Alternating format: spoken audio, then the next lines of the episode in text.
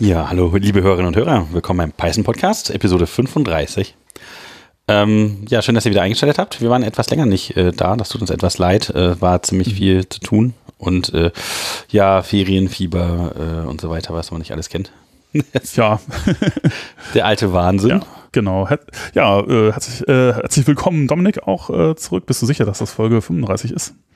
Ja, das ist ein bisschen ähm, schwierig so zu sagen. ein bisschen Track äh, ja. verloren. Äh, das ist übrigens Jochen, ihr kennt ihn Hallo. vielleicht. Ja. Ähm, ja, genau, also vielleicht sagen wir das nächste Mal einfach herzlich willkommen ohne Episode. Das ist ja auch sowas, das hat äh, Apple Podcasts, hat, also iTunes hat ja so Richtlinien, wie man das, und die haben irgendwann mal gesagt, sie hätten gern die Episodennummern nicht mehr im Titel. Das hat man früher immer so gemacht, ich habe das auch so gemacht und dann habe ich das rausgenommen. Ich weiß nicht, äh, am Anfang sind die, glaube ich, noch mit dabei und irgendwann habe ich. Hab ich nee, letztens hatte ich jedenfalls 34, dann 33, jetzt haben wir 35 ja. und wir haben eigentlich noch einige unveröffentlicht. Das heißt, es ist auch nicht ganz so einfach an unseren Files das zu sehen. Aber ähm, ja, äh, schön, dass ihr wieder da seid. Wir machen heute eine ja. Mixed-Folge, also ein bisschen äh, über Python wollen wir erzählen, 3.10 und so und ähm, genau, da muss man ja eigentlich was zu sagen. Das ist genau. Ja. Genau und äh, vielleicht noch über die alten Neuerungen, die es so gab. Und dann wollen wir noch ein bisschen über ähm, Shared Memory äh, von Python in Prozessen sprechen, vielleicht. Hm. Ja, je nachdem, wie viel uns Oder einfällt. Sonst so Dinge. So andere Dinge auch. Dinge. Wissen wir noch nicht so genau. Mal schauen. Ja, ja. wir müssen das mal wieder strukturierte Form kriegen, aber haben wir bisher noch nicht hinbekommen. Ja, genau. Ja. Ähm, äh, ja, bevor wir jetzt mit Python 3.10 anfangen, ähm, was haltet ihr eigentlich von Werbung? Verhalten, Grund. Ähm, wir, äh, ob wir es so mit Helge Schneider halten sollen, so äh, Werbung ist äh, scheiße. Oder ähm, ist das für euch ein No-Go? Es wäre cool, wenn ihr jetzt so ein bisschen Feedback gibt, ob das äh, für euch in Ordnung wäre oder nicht. Wir ja. äh, haben uns aus einigen technischen Perspektiven gefragt, ob das Sinn macht oder ja, das mal auszuprobieren. Mal sind aber eigentlich noch nicht so wirklich selber Zudem, davon überzeugt. Ja, wäre es natürlich praktisch, wenn es irgendwie äh, die ganzen Kosten, die da so ein bisschen, also so wahnsinnig hohe Kosten sind es jetzt nicht, aber wenn die auch ein bisschen. Ich kaufe mir ein Schloss, Jochen.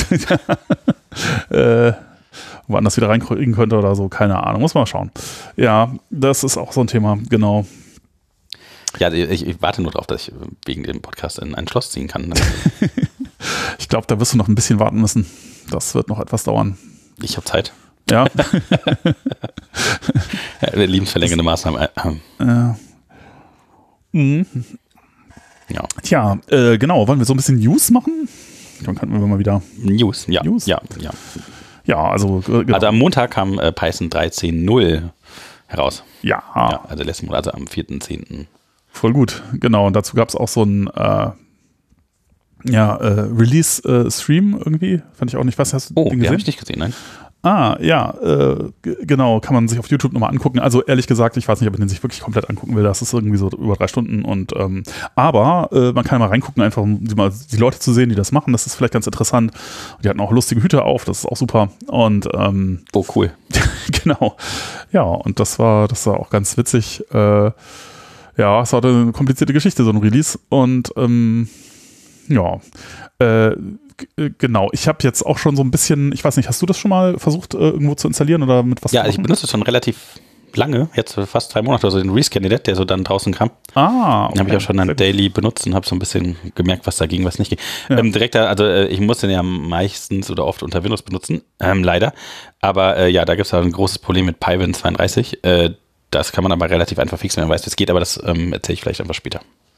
Ja, okay. Äh, genau, nee, ich habe es eigentlich, ich habe es vielleicht auch mal, äh, ich habe auch mal eine Beta, ein Release-Candidate, weiß nicht, mal installiert, um mal so ein bisschen zu gucken. Oder ich glaube, letztes Mal, wir hatten irgendwann mal, haben wir uns über äh, das Structural Pattern Matching auch schon mal unterhalten. Das ist schon eine ja, ganze Weile her. Ich ja. glaube, das habe ich auch mal kurz ausprobiert oder so aber ansonsten habe ich das noch nicht verwendet und äh, jetzt aber doch dann mal installiert auch. Ich habe jetzt versucht, das Projekt genau. nämlich gerade. Äh, ja, also das sind ja so die Hauptfeatures, ne? Also ja. das Pattern Matching und die ähm, Typing-Syntax so ein bisschen angepasst und so. Na gut, äh, also ist die Frage, wie man sieht. Also ich glaube, äh, so das, was ähm, und also so ein bisschen, die sind ja auch so ein bisschen kontrovers. Ähm, äh, aber klar, ich kann schon verstehen, warum man die als das, das sind die wichtigsten neuen Features äh, äh, klassifizieren würde. Ich glaube, das positivste Feedback hat, äh, die haben die verbesserten Fehlermeldungen bekommen. Ja, die sind tatsächlich. Und das ist tatsächlich super, ne? Das die werden sogar mit 3.11 noch ein bisschen schöner. Ja, ja, ja, ich weiß, das wird Und dass man tatsächlich toll. nicht nur irgendeinen Quatsch bekommt, sondern tatsächlich die Stelle, an der es steht und warum vielleicht auch ein Hinweis, warum es falsch sein könnte und was da falsch ist. Das wird direkt gut beschrieben, ja. Ge genau, genau. Also bisher ist halt, wenn, wenn man da irgendwo eine Klammer vergessen hat zuzumachen oder so, dann kriegt man halt einen Syntax-Error äh, beim nächsten Statement irgendwie beim Gleichheitszeichen oder so oder irgendwie sowas. Und das ist halt dann irgendwie verwirrend, weil man kriegt halt den Fehler angezeigt, nicht an der Stelle, wo man den erwartet, wo er passiert ist, sondern naja, wo der Interpreter dann halt drüber fällt. Aber ähm, genau, und jetzt ist es halt besser jetzt. Und das ist halt auch alles konsequent Und es wird sogar unterkringelt jetzt richtig die Stelle, an der es ist, mit Ja. Numbers und so. Schönes Das Debuggen. von dem Pack-Parser, der jetzt dann neu ist und mit dem kann man einfach mehr machen, Sachen machen dann. Ja. Wei wei weiteres Feature, was halt dieser, äh, dem, dem neuen Parser äh, sozusagen, äh, dass der, der für zuständig ist, ist das jetzt in, das ist auch eher so eine Randhässlichkeit, aber das ist halt äh, äh, schon komisch, wenn man diese Limitierung äh, äh, irgendwie, wenn man auf die gestoßen ist, äh, das in, in, in Kontextmanagern, also wenn man sagt, with irgendwie Context Manager as irgendwas, äh, Ja. da, da konnte man vorher nicht das so klammern. Also, dass man das über mehrere Zeilen, das musste in einer Zeile sein. Mhm. Und man konnte auch, glaube ich, nicht mehrere, sondern musste das dann mehrfach verschachteln. Mhm. Was dann natürlich, also wenn auf dieses Problem gestoßen ist, man hat jetzt mehrere Kontextmanager und äh, dann, dann irgendwann kommt man in große Nöte, weil wenn man nicht, äh, wenn man immer weiter verschachteln muss, wenn man jetzt mehrere davon hat, dann wird das halt, wird der Platz auf der rechten Seite eng. Und wenn man die aber nicht umbrechen kann, weil diese Klammernotation auch nicht funktioniert, dann hat man irgendwann so ein Problem. Dann denkt sich so, hm, äh, das geht ja jetzt gar nicht mehr so richtig. Hässlich wird das. jeden wird dann sehr hässlich. Und das geht jetzt. Und jetzt das Kontextmanager mit Parenthesen. mit, mit Klammern, sodass man mehrere Zeilen verwenden kann und halt auch mehrere in einem Dings, sodass man das halt quasi, wenn man viele Kontextmanager äh, benutzen möchte, das kann man jetzt einfach in eine, eine Zeile schreiben, beziehungsweise halt untereinander. Ja, mit Ja, Klammern okay. Ja. Es sind wahrscheinlich nicht so viele Leute drauf gestoßen auf das Problem, aber ja. Äh, genau. Ja. Ja. Manchmal macht das schon Sinn. Also wenn man das schachteln will, könnte er es auch anders lösen, indem man Dekoratoren verwendet oder so, aber Ja, aber ich meine, dafür gibt es die Syntax ja, dass man das halt Ja, äh, genau. verwendet, ne? Und ja, wenn man das dann nicht so richtig äh, verwenden kann, ist halt ein bisschen blöd. Ich meine, das kommt halt nicht so häufig. Meistens hat man ja nur so ein, zwei Dinger, die man machen möchte. Also ich, also in diese äh, Verschachtelung oder dass es blöd wurde, ist mir dann das ein, die einzigen Male, wo mir das mal passiert ist, das irgendwie ist halt, wenn, wenn ich in Tests mehrere Sachen, also ich, wenn ich da mehrere Sachen wegmocken will oder wegpatchen will, mhm, mhm. und äh, teilweise kann man das halt, das kann man ja auch im Dekorator machen, manchmal geht das auch nicht, weil das basiert halt auf anderen Sachen. Und dann muss man das halt in einem Test selber machen. Und dann, wenn man viele Sachen hat, die man äh, wegmocken mocken möchte, dann wird's halt komisch. Und äh, das ist aber die einzige Stelle, wo das praktisch jemals irgendwie begegnet ist. Ansonsten, hm. Läden. Na gut. Also was ich sehr gerne benutze, Ja. ist diese neue äh, Typing-Syntax, wo man jetzt halt, ich weiß gar nicht, wie heißt das Zeichen überhaupt, dieser senkrechte Pipe. Strich, die Pipe. Pipe-Operator, ja. Genau, ja, den kann man halt jetzt verwenden als Typen zwischen einem Oder-Zeichen einfach sagen. Ist jetzt ein Dict oder ein List, erwartet jetzt diese Funktion, dann gibt sie raus, dann macht man einfach Pipe dazwischen. Das ist irgendwie sehr intuitiv und man muss nicht immer alles vom Typing direkt importieren und einen Union draus machen. Ja, ja, sieht auf jeden Fall deutlich besser aus. Stimmt. Ähm, genau, ja. Das, das ist schön. Es ist immer, ich finde bei dieser Type-Hint-Syntax immer so, ich habe mich ehrlich gesagt auch noch nie so richtig wirklich viel damit beschäftigt, muss ich sagen. Will ich auch noch mal irgendwann machen, aber ich habe es bisher nie so benutzt. Ähm, aber ich finde das immer ein bisschen verwirrend von der, äh, ich hab, weiß nie so genau, was sind jetzt die aktuelle Form von Syntax, die man da verwenden kann und äh, bis welcher Python-Version geht zurück, geht das denn und so. Mhm. Äh, aber ja, also so sieht es auf jeden Fall schon mal viel besser aus. Sieht Ja, sowieso ja. schon mal viel besser aus, dass man nicht die ganzen Typen von äh, irgendwie aus Typing importieren muss, sondern dass man halt direkt die ja, echten also verwenden es funktioniert halt leider noch nicht immer so komplett, je nachdem wie komplex und wie vollständig man das irgendwie so machen will. Aber ja, das ist schon mal auf jeden Fall ein Schritt in die richtige, sehr richtige Richtung. Sieht auch gut aus. Ähm, was mich halt noch so ein bisschen nervt, ist halt so dann, wenn du zirkuläre Abhängigkeiten hast oder sowas. Mhm. Das passiert halt bei Typing relativ schnell. Und das äh, ist noch nicht so richtig gelöst. Es gibt ja irgendwie so zwei Dinge, die man machen kann, dass man von Typing irgendwie das einmal importiert und dann nur dann, wenn Typing Type-Checking ist, dann die Mhm. nutzt. Das geht auch nicht immer. Manchmal kann man es dann als String dann doch hinschreiben. Dann hat man einige Types, die als Klassen definiert sind, einige als Strings. Das ist auch irgendwie hässlich. Und naja, da wollen sie aber irgendwie dran arbeiten. Aber ich, gut, ich weiß noch nicht genau, wann das eingeführt wird. Mhm. Dass man das halt einfach da machen kann, dass er halt erkennt, dass es ein äh, Type ist und es halt dann tatsächlich lazy importiert oder so. Und das dann halt kein Problem ist beim Kompilieren. Okay. Auch interessant, ja. Ja, Also das heißt, dass auch das wird noch besser. Also das heißt, wir bekommen insgesamt im Moment so ein bisschen hübschere, ästhetischere Sachen für so Errors und Syntax und so. Ja, ja. Je nachdem, ob man Type-Hints überhaupt mag. Ähm, Genau, deswegen, also ich meine, ich würde sagen, eben, das ist halt durchaus ein, durchaus kontroverse Geschichten, weil es gibt halt auch viele Leute, die finden das gar nicht gut. ja, das ist halt so, äh, nicht, äh, nicht bei Sonic äh. ursprünglich, da gab es halt Genau. nie. Und äh, Und ja, ich kann so ein bisschen nachvollziehen auf der anderen Seite. Also ich glaube, ja, man muss es halt an, muss es halt dafür einsetzen, wo es halt Sinn macht. Und Ja, genau. also es ist, was ich auch komisch finde, ist, wenn Leute das dann überall verwenden, äh, weil es macht halt nicht überall Sinn. Also ich habe auch das Gefühl, dass zum Beispiel, wenn ich, also gerade an den Sachen, äh, an denen ich schreibe, äh, wenn das halt so, das ist halt ein Projekt, was halt andere Bibliotheken verwendet, aber selber keine Bibliothek. mhm. An der Stelle macht es nicht so wahnsinnig viel Sinn, weil ich, also, äh, ich, es ist schön, wenn ich in der IDE äh, sozusagen die ergänzen, also sozusagen, wenn die Idee der, I- IDE das verwenden kann, um ähm, mir zu helfen. Aber wenn ich sowieso, wenn das die Libraries, die Verwender tun, und äh, dann brauche ich das, also sozusagen für meinen eigenen Code, den ich nicht quasi nie aufrufe, brauche ich das ja gar nicht so, oder der halt nur äh, verwendet wird, um halt irgendwas zu tun. Das ist halt irgendwie da. An der Stelle Okay. brauche ich wüsste jetzt nicht, ob ich es wirklich brauche, aber. Also ich mache wahrscheinlich auch im Moment zu viel Hints, also weil es gerade irgendwie Mhm. ein bisschen noch reiner als weniger. Aber ich finde das dann schon sehr praktisch, wenn ich halt wirklich ähm, das Objekt quasi schon so getypehintet habe, dass ich halt weiß, was für ein Objekt ich da in der Funktion in der Hand habe, Mhm. weil das so getyped ist oder auch bei der Variablenzuweisung, dass halt schon relativ klar ist, was das halt mal sein wird oder so, weil dann relativ, also auch manchmal kann man halt so eine Base-Klasse nehmen, dann weiß man halt, was hat man denn da in der Hand und das ist Mhm. irgendwie, also A, natürlich vom Editor, der das halt super dann linden kann und dann halt auch die Types dann feststellt auch, Mhm. wenn das halt irgendwie nicht stimmt, das kann er halt relativ gut feststellen irgendwie, die meisten modernen können das ja. Ja, Und das ist irgendwie schon echt hilfreich. Also gerade wenn ich jetzt irgendwie mit anderen Leuten irgendwie gleichzeitig irgendwie an Features entwickle und jeder irgendwie so einen kleinen Teil baut und was meinte der denn da, wenn die Leute nicht immer so gut nehmen oder so manchmal, Ja, ja, dann sieht man okay. das halt auf jeden Fall am, am Type auch schon, was das dann halt sein könnte und ähm, das, also für mich macht das so deutlich verständlicher. Also ja, man kann es wahrscheinlich auch too much machen an zwei Stellen, aber ähm, ja, also ich finde halt das Linting, das ist schon, ist mir so oft aufgefallen, dass irgendwo, wenn man dann mal die Type-Hints dann reingebaut hat in so Code, der irgendwas war komisch, irgendwie von Coworker oder sowas, dann merkt man so, oh ja, ja klar, wird direkt gelintet, da ist der Typ irgendwann kaputt gegangen oder er gibt halt dann doch nicht das zurück, was er erwartet hat und vielleicht ist irgendwo doch ein None rausgefallen oder sonst irgendwas. Und da, solche Sachen, die sieht man halt durch die Type-Hints einfach deutlich schneller und deutlich häufiger.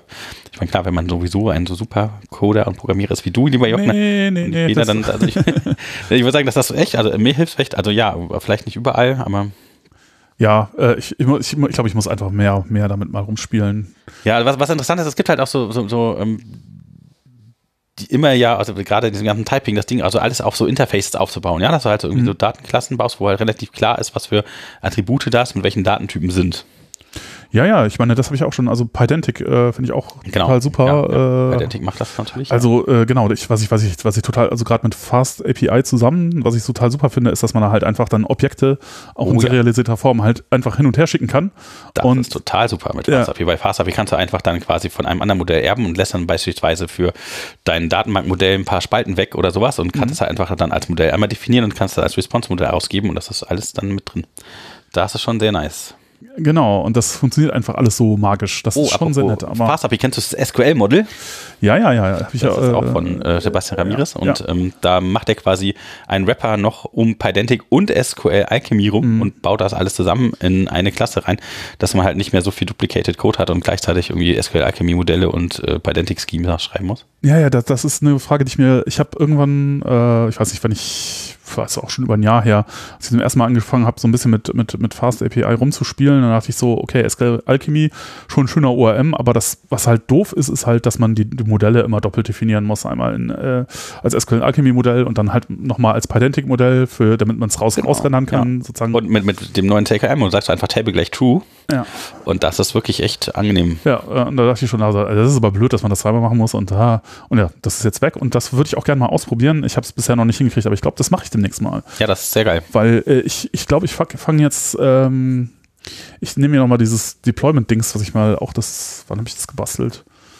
Das war auch ungefähr letztes Jahr um die Zeit, Ja. ein bisschen später nochmal vor und dann mache ich das nochmal mit, mit Fast API, Vue.js und vielleicht mal mit SQL-Modell. Ja, ja. Ja, also was, äh, was mir noch so ein bisschen fehlt, ist das letzte, so ein paar von den SQL Alchemy Features, sowas wie Unique Constraints oder so, habe ich aber vielleicht auch noch nicht rausgefunden, wie es gut geht. Ich glaube, man kann das so mit äh, SQL Alchemy extra Quarks machen oder so, aber ja, Ja, keine Ahnung. das funktioniert noch nicht so ganz einwandfrei, aber da, da fehlt auch noch so ein bisschen Dokumentation. Das ist noch gerade relativ frisch. Ja, ja, ja, das gibt's ja gerade erst neu. Genau. Und ja, also Migrations dazu kann man natürlich auch schön machen. Ja. Einfach mit, äh, wie macht man das mit Alembic, glaube ich? Die heißen da, äh, wie heißt das? Äh, nicht Migration, sondern Revisions, Revisionen oder so. Ja. Und äh, das Coole ist, wenn man dann quasi sein Management macht mit äh, Typer, auch von Sebastian, Ja.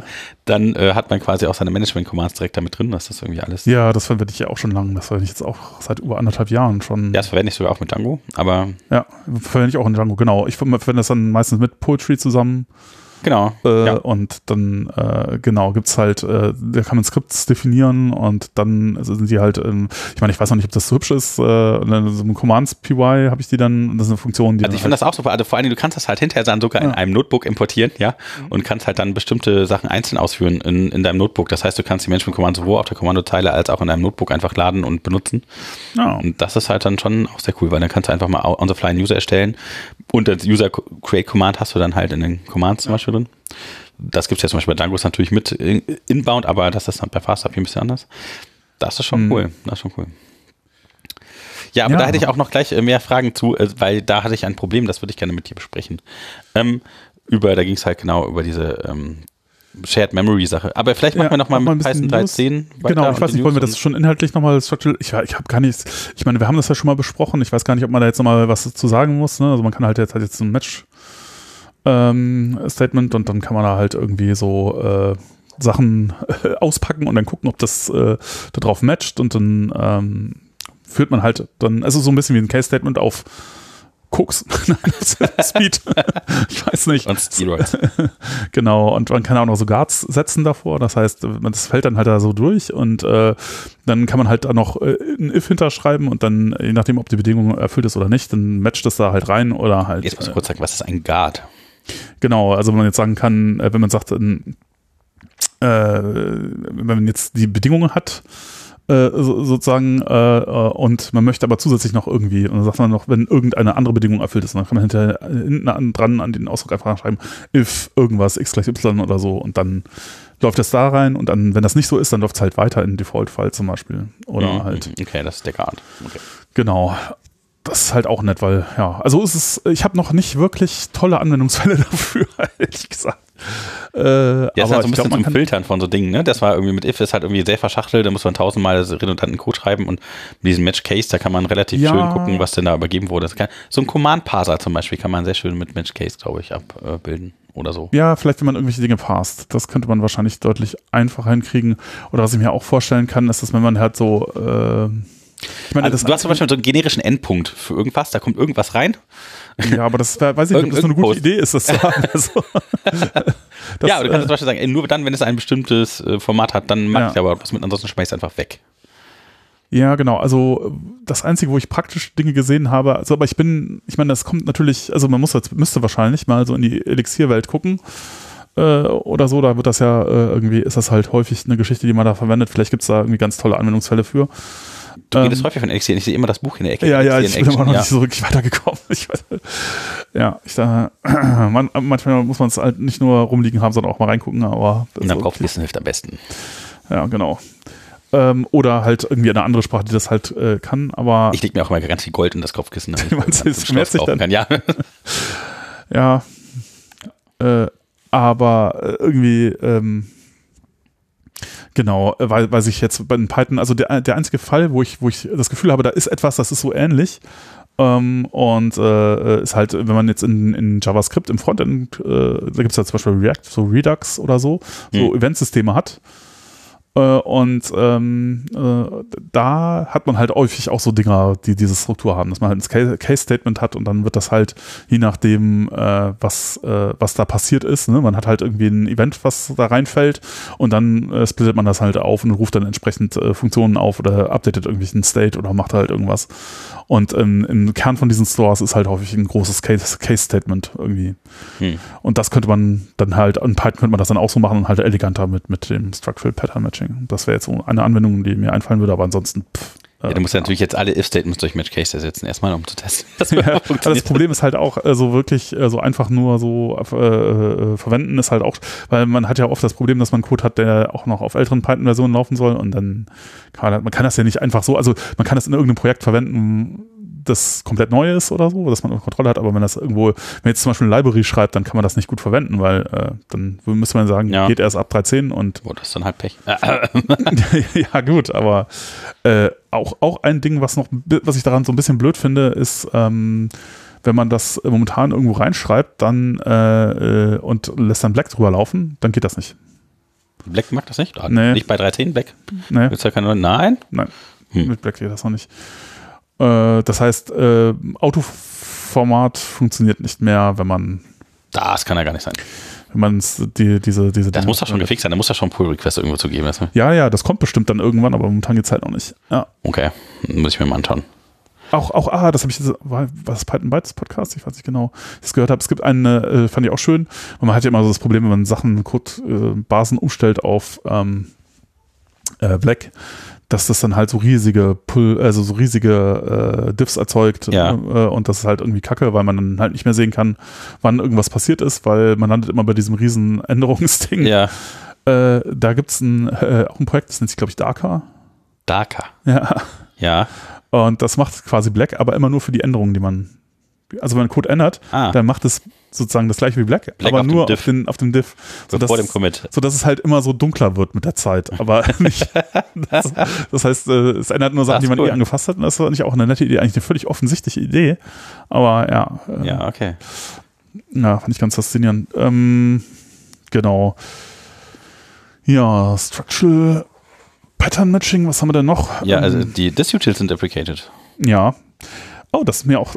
Äh, und äh, genau, das Utils sind deprecated, da ist auch ein Ding drin, das mir auf den Fuß gefallen ist, als ich versucht habe, die Sachen dann, die ich so mache, ähm, auf, äh, mal zu gucken, ob das unter 3.10 auch läuft. Und da gibt es eine Abhängigkeit, die hat Wagtail. Ja, Ach, Wagtail. das, das schöne Wagtail, ja, das, das liebe ich auch so sehr. Also Das hat, äh, das hängt ab von L18N, heißt das irgendwie, das, Pak äh, das Paket und es hat irgendwie so ein ist ein L, ich dachte immer, es wäre ein I. Ja, nee, das macht so leicht was anderes. Ich weiß, was es genau macht, weiß ich gar nicht. Aber das ist halt auch so ein Ding, das ist halt ähm, irgendwie so zwei Stars auf GitHub irgendwie von irgendjemandem so und davon hängt, Wagtail hängt davon ab. Und äh, da äh, das Ding verwendet im Setup UI-Skript ähm, irgendwo ein bdist WinInst oder sowas. Aha, Und das ist in Python 3.8 deprecated worden und in 13 ist es rausgeflogen. okay. Hm. Und deswegen baut es nicht mehr.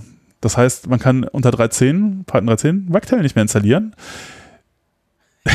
Als was halt so ein bisschen geahnt. kacke ist.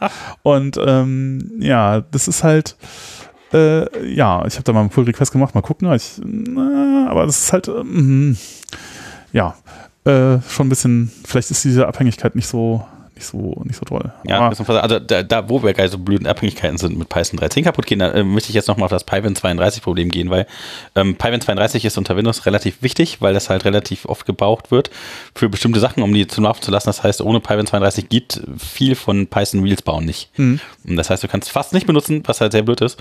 Und die Abhängigkeit, die viele Projekte haben, ist sowas wie Python 32 301. Ähm, das gibt's aber jetzt im Moment nicht für 3.10 und auch nicht für 3.8. Keiner weiß warum. Die Reads werden irgendwie nicht richtig bei Python ausgeliefert. Ich glaube, der Maintainer ist auch so ein bisschen, äh, ich, ich sag mal vorsichtig, sperrig, was das aus angeht. ja, gut. Ja. Ähm, ja, und das ist halt blöd, weil du kannst halt das dann keine Projekte mehr installieren oder Poetry geht nicht mehr oder so. Und das ist halt extrem ätzend für Leute, die auf Windows entwickeln. Und ähm, was man aber machen kann, also ich habe einen kleinen Workaround gefunden, man installiert einfach Python 32301.1, also auch irgendwie komische Varianten. Die Versionen gehen von 2 irgendwas rauf, als 200 auf 301, dann kommt dann 301.1. Ähm, warum? Na gut, äh, Vielleicht ist irgendwann Semantic Version reingeflogen, ich weiß es nicht. Es ist auf jeden Fall seltsam und ähm, naja, man kann das 301 manuell installieren und dann, ähm, das ist ein bisschen hacky, einfach in das äh, Side Packages Verzeichnis gehen und im Manifest die Version von 301.1 auf 301 ändern und dann denkt äh, tatsächlich unter dem Foldernamen umbenennen auch von 301.1 auf 301 und dann denkt tatsächlich äh, ja Pip, dass das vernünftig installiert ist und fragt nicht mehr und es funktioniert alles. Und so kommt man halt drum herum, aber das ist halt schon sehr sehr hässlich und es gibt auch da wohl ein paar äh, Pull Requests, aber anders gehen bestimmte Sachen da leider nicht so fixen so, das ist ein bisschen blöd. Okay, ja, hm. Ja. Ja, ja, also da, das sind, äh, ich meine, Ja, ist doof, ne, wenn es so ein wichtiges Paket gibt, was dann so Maintaining auf einmal nicht mehr stattfindet und so, das ist schon anstrengend. Ja. Das ist, äh, ja, das ist schon, ich, ja, das ist schon fies. Also mir ist auch wieder äh, jetzt bei dem Upgrade, also einmal, einmal im Jahr fällt einem das dann auf, mindestens, wenn es halt eine neue Python-Version gibt. Aber dem, bei den Minor-Versions-Updates von Python fällt es mir auch häufiger auf, dass es halt alles noch echt ziemlich, ziemlich wild ist, weil also auch äh, Poetry hat da so Schwierigkeiten. Das Lustige ist halt, ja. wenn, wenn man Wagtail per pip installiert, dann funktioniert es nämlich nicht. Ja. Mir ist es halt auf, auf die Füße gefallen, weil ich es per Poetry installiert habe und Poetry macht halt was anderes als pip. Ja, es checkt auch noch die Site Dependencies und so. Und äh, ja, aber und das macht halt, und es guckt sich halt dann teilweise die Setup UI an und so. Ja. Und das ist halt nicht so gut unter Umständen. Wenn Pip, äh, wenn dann Wheel ist, dann installiert es halt stumpf das Wheel, das funktioniert dann. Mhm. Ist halt auf einer, wenn man halt nicht auf Windows ist. Und äh, ja, äh, Poetry macht das halt nicht und dann geht's halt schief, weil dann irgendein Import nicht mehr funktioniert oder so. Und äh, Poetry macht sowieso komische Sachen teilweise. Ja, Im Moment, ich bin auch so ein bisschen, also die Version 1.2 habe ich gesehen, ist gar nicht so schlecht. Die haben aber auch umbestellt das Installation. Das heißt, ich muss auch in den Docker-Files überall von Get Poetry auf Inside Poetry umstellen und so. Und dann funktioniert es aber auch noch nicht so richtig überall. Und dann das Update auf 1.2, also es gibt ja so ein Safe-Update mhm. da mit der neuesten Version, da kann man jetzt halt Safe-Update machen, muss nicht mehr irgendwie jedes Mal neu das äh, vom ziehen. Das ist schon mal ganz gut auch, ja. Ja, aber ähm, das funktioniert halt dann noch nicht so richtig und dann, dass die Preview-Version nicht schützen, wir haben die ausprobiert, einfach ab und so und naja. Äh, ja, ja, also ich muss sagen, also das, äh, also Poetry ärgert mich in letzter Zeit auch irgendwie. Äh ich verstehe gar nicht warum. Zwischendurch lief es wirklich gut. Einwandfrei, irgendwer hat irgendwas kaputt gecodet. Ja, ich weiß es nicht so genau, aber es ist, also ich meine, ich äh, bin ja bereit anzuerkennen, dass das halt auch nicht so ein ganz einfaches Problem ist. Aber irgendwie läuft es nicht rund und jetzt auch nach dem Update, also natürlich, so die üblichen Kandidaten, das funktioniert alles wieder nicht. Äh, also, äh, ähm, also ich glaube auch Poetry hatte mit 13 auch Probleme irgendwie. Da ist auch irgendwas, hat da nicht so richtig funktioniert. Aber halt NumPy und so, das funktioniert auch nicht.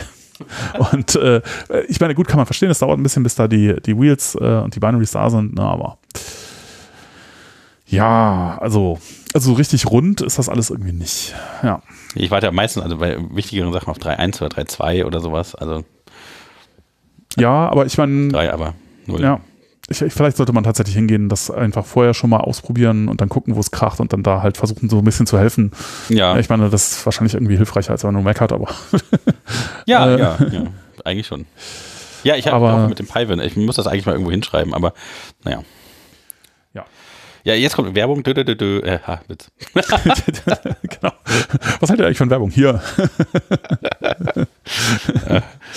Ja. Äh, äh, ähm, 3.11 haben wir noch was zu 3.11, weil, weil das ist ja so, 3.11 kommt jetzt, jetzt ist der, auch, Ja, 3.11 ist äh, Main Branch sozusagen bei Python.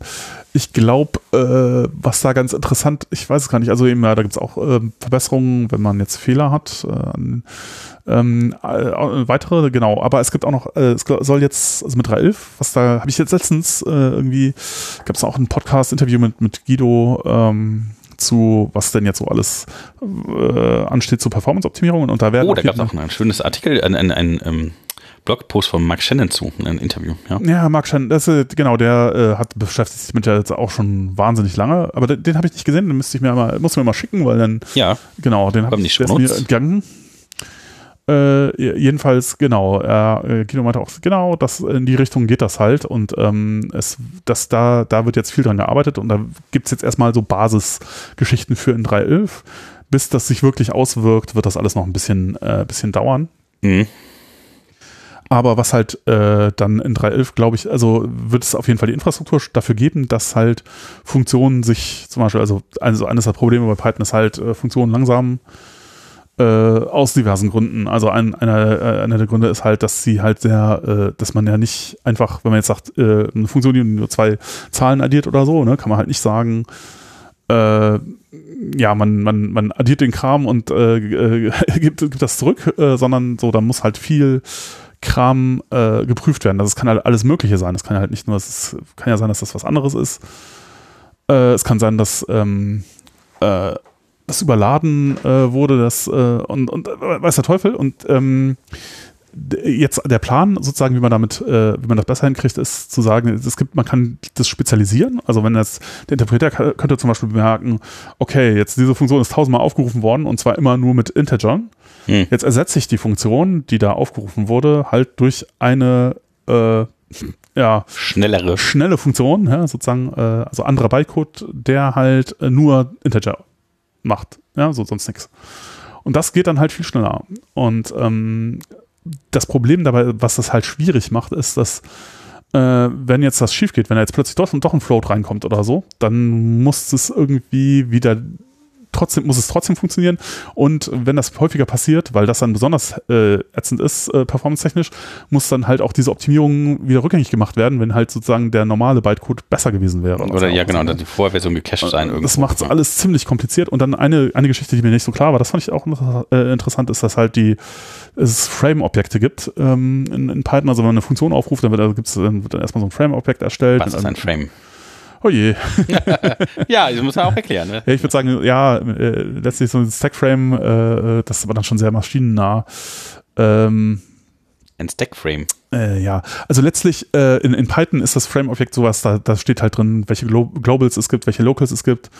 Ähm, was das, was das Code-Objekt ist, ähm, so Zeugs. Also quasi der aktuelle Namespace quasi, das Dict, in dem quasi drinsteht, was ja. alle gerade aktuell ist. Also sozusagen alles, was man braucht, halt, um so diese Funktion auszuführen letztlich. Und äh, ist ja auch gut, das zu haben. Wenn man jetzt zum Beispiel einen Code debuggt oder so, dann ist es halt total praktisch, wenn man das halt äh, direkt alles nachgucken kann und wenn man es auch ändern kann und so. Auf der anderen Seite, wenn man jetzt, wenn Code wirklich ausgeführt ist, dann braucht man das nicht unbedingt. Und die Dinger werden halt auch dynamisch alloziert, also wie sowieso alles dynamisch. Und dann hat man halt den ganzen Heap voll, wenn man jetzt viele unterschiedliche Funktionen aufruft, hat man jetzt den ganzen Heap voll gesprenkelt mit diesen Dingern.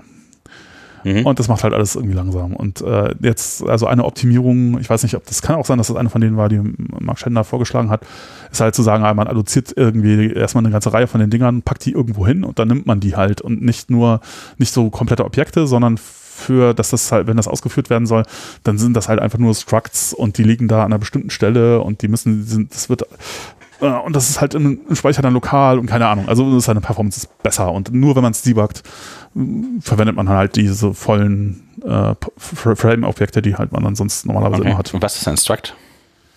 Ja, das ist jetzt so eine C-Spezialität. Das ist äh, eine Datenstruktur quasi mit ähm, äh, mehreren, die halt ja aus mehreren Sachen besteht, nicht nur irgendwie ein also man hat diese Grundlagen, äh, grundlegenden Datentypen, sowas wie Integer, Float, äh, ja, so Character. Mhm. Und äh, ein Struct kann dann zum Beispiel, weiß ich nicht, ein Character Array haben und ein Float und ein Int oder so. Und dann der, genau. Das also ist ein, ein komplexerer Datentyp in C quasi. Ja. So, sowas wie ein, ein Base-Modell. Ja. ist halt kein Objekt, aber. Ja, okay. Ja, man, also auch die Art, wie man dann Objekte in C implementiert, aber ja. Ja, dann braucht man halt noch Pointer auf die Funktionen, die das Ding hat und so. Aber äh, ja, genau. Aber das ist jetzt dann. Aber äh, genau, was, was ich auch, äh, auch noch an, äh, interessant fand, so an Meta-Geschichten zu dieser Performance-Optimierungsgeschichte, ist halt, dass äh, Guido da so ein bisschen drüber erzählt hat, was, äh, ich muss den, genau, die, den Link auf die Episode muss ich auch nochmal in die Shownotes packen, äh, was bisher immer so schief gelaufen ist. Ne? So PyPy hat ja nicht so richtig, muss man leider sagen, wahrscheinlich nicht so richtig funktioniert. Mhm. Äh, und der Grund ist halt, dass ähm, ja, aus seiner Perspektive, dass es, äh, sie das, sie haben halt ein Problem gelöst, aber äh, das schwierige äh, Problem halt nicht. Und das ist halt, wie kriegt man das so hin, dass es schneller wird, plus dass die ganzen äh, C-Extensions halt noch funktionieren. Ne? Das ist ja auch mal das genau das Problem. Also PyPI, äh, PyPy ist halt natürlich, macht einen äh, ist halt so ein bisschen Just-in-Time, wobei kann man auch nicht so richtig sagen. Also Just-in-Time-Compilation ist halt auch so ein schwieriger Begriff. Ähm, äh, aber es macht halt irgendwie dein Python, die Ausführung von deinem Python-Code deutlich, deutlich schneller. Mhm. Nur das Problem ist halt, die ganzen C-Geschichten funktionieren dann halt nicht mehr. Also und das ist natürlich ein großes Problem, weil das ist halt das, wo du normalerweise deine äh, Performance-Gewinne herbekommst. Ja, also wenn ich ja. halt Sachen in NumPy mache, dann äh, statt in mit Python-Listen oder so, dann ist das natürlich viel, viel schneller. Und ähm, ja, das äh, geht dann halt so nicht mehr, äh, wenn man halt PyPy verwendet. Äh, daher macht das alles keinen großen Sinn. Und äh, das, diese Geschichten sind halt nie, es ist halt vielleicht auch einfach nicht lösbar und daher ist das einfach, hat nicht funktioniert. Und sie haben halt große Schwierigkeiten, irgendwie ähm, up-to-date zu bleiben, weil sich natürlich auch immer alles ändert, ne? Äh, irgendwie mit neuen Python-Versionen und dann ändert sich halt auch die, die C-API äh, und so. Und äh, es ist alles nicht so einfach. Jedenfalls, dieser Weg hat halt nicht so richtig funktioniert irgendwie. Und dann gab es ja noch ein paar andere Wege. Es gab noch Pisten äh, und es gab noch irgendwie Sachen. Momentan gibt es auch noch, ich glaube, ah, das gibt's, es gab es nicht nur, das gibt es auch wieder. Gab es bei Microsoft noch Leute, die das versucht haben, auf der .NET Runtime irgendwie laufen zu lassen. Die machen auch irgendwie lustige Sachen. Mhm, mhm. Aber äh, Was ist denn Pisten? ah, ja, äh, auch ein Projekt, was halt äh, so eine Art äh, ja, lass mich lügen, ich weiß es jetzt gar nicht genau, was sie, was sie an Optimierungen gemacht haben. Ja. Äh, es gab auch vorher schon, äh, schon so ein paar Sachen, wie hießen das noch? Psycho, äh, das gibt es aber schon ganz lange nicht mehr, glaube ich. Naja, also es gab auf jeden Fall schon so ein paar Versuche, da Sachen schneller zu machen, aber das alles, wenn das halt darauf hinauslief, dass es halt irgendwie anders funktioniert als CPython Bytecode, dann ist halt nicht gut, so richtig, weil Hm. ja, äh, das ist halt dann doch, weil das Problem ist, dass viele, viele Sachen, die halt da dranhängen, gehen dann halt nicht mehr. Ne? Unter anderem die ganzen äh, äh, C-Extensions. Was Ja. dazu führt, also äh, es gibt ja noch Alternativen vielleicht dazu. Ich habe jetzt schon ein paar Mal so äh, Rust Python ist mir irgendwie. Ja. Rust, das ist auch interessant, ja, auf jeden Fall. Also das wäre wahrscheinlich auch für die Zukunft halt, ist das eine Geschichte, die, ähm, also einmal äh, Extensions in Rust schreiben und nicht in C, das ist eine interessante Geschichte. Ähm, ich, und natürlich, was auch unter Umständen interessant wäre, halt vielleicht einen Interpreter zu schreiben, der halt äh, nicht Ja. in, in C sondern in, in Rust, aber das ist natürlich noch ein weiter Weg.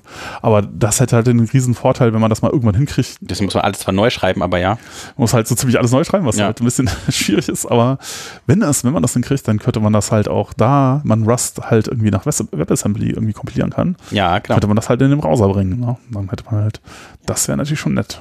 Dann Ja. könnte man einfach im Browser dann Python ausführen. Ja. Ja. Ja, aber das ist alles noch sehr weit weg. Ja, Der muss halt einfach nochmal neu schreiben. Das ist halt noch ein bisschen, ein bisschen Wegstrecke runter. bisschen, Und Leute ja, entwickeln, äh, finden, die auch gut Rust können und so. Das ist auch nicht so einfach. Gibt es ja auch noch nicht so ewig. Und das dann in der Ja. Kombination, dann muss das dann in Rust sich dann auch wieder entwickeln und die ganzen Fehlerchen dann wegkommen. Ja, ja. Aber Ja. es könnte tatsächlich doch gar nicht so interessant sein, oder? Also es könnte doch deutlich schneller sein als noch in C. Sicherer auch als in C und dann. Ja, ja, klar. Also äh, ist auf jeden Fall äh, sehr interessant. Ich bin, ich bin gespannt. Aber äh, genau, ich, äh, um mal wieder den Bogen wieder zurückzukriegen, ähm, äh, also das Guido hat ja jetzt wieder, der war ja im Ruhestand, ist ja wieder zurückgekommen äh, und äh, hat jetzt da so ein Team bei, bei Microsoft und ähm, das ist auch komisch, dass er Oh, oh, oh, nie gedacht, oh. dass er jeweils, also ja, aber so ist es halt. Ja, ja. äh, Microsoft scheint frisst ihre Kinder oder so. Wie war das? schon, schon irgendwie, ja, ist jetzt wieder cool. Und ähm, genau, äh, der, er widmet sich da jetzt hauptsächlich irgendwie Python Performance und das natürlich auch schon mal, aber es wird halt noch ein bisschen dauern, auch bis sich das dann wirklich auswirkt. Äh, und ähm, aber wir können wahrscheinlich damit rechnen, dass halt in den nächsten Jahren Python halt mal ein gutes Stückchen schneller wird. Und das ist auch schon mal eine schöne Sache. Ja, ja. Ja, ähm, genau. Ich weiß nicht genau. Hatten wir sonst noch äh, irgendwas zu Python 3.10 oder 3.11 haben wir jetzt gerade 11 noch? haben wir, genau, also ja, 3.11 Beta Äh, Traceback haben wir auch schon gesagt. Ja, Das, das sieht wirklich schick aus jetzt. Das heißt, man kann sie wirklich mal lesen. Das macht Ja. Sinn. Das ist schon gut, ja. Hm, also ja, ich glaube, News gibt es halt noch ein bisschen äh. Django vielleicht. Ja, Django, äh, da gibt es jetzt auch eine Alpha-Release von Django 4, das habe ich auch mal ausprobiert. Geguckt, was dann alles so kaputt geht. Äh, Und was geht kaputt? Wagtail zum Beispiel. kaputt. Ach so, so eine Überraschung.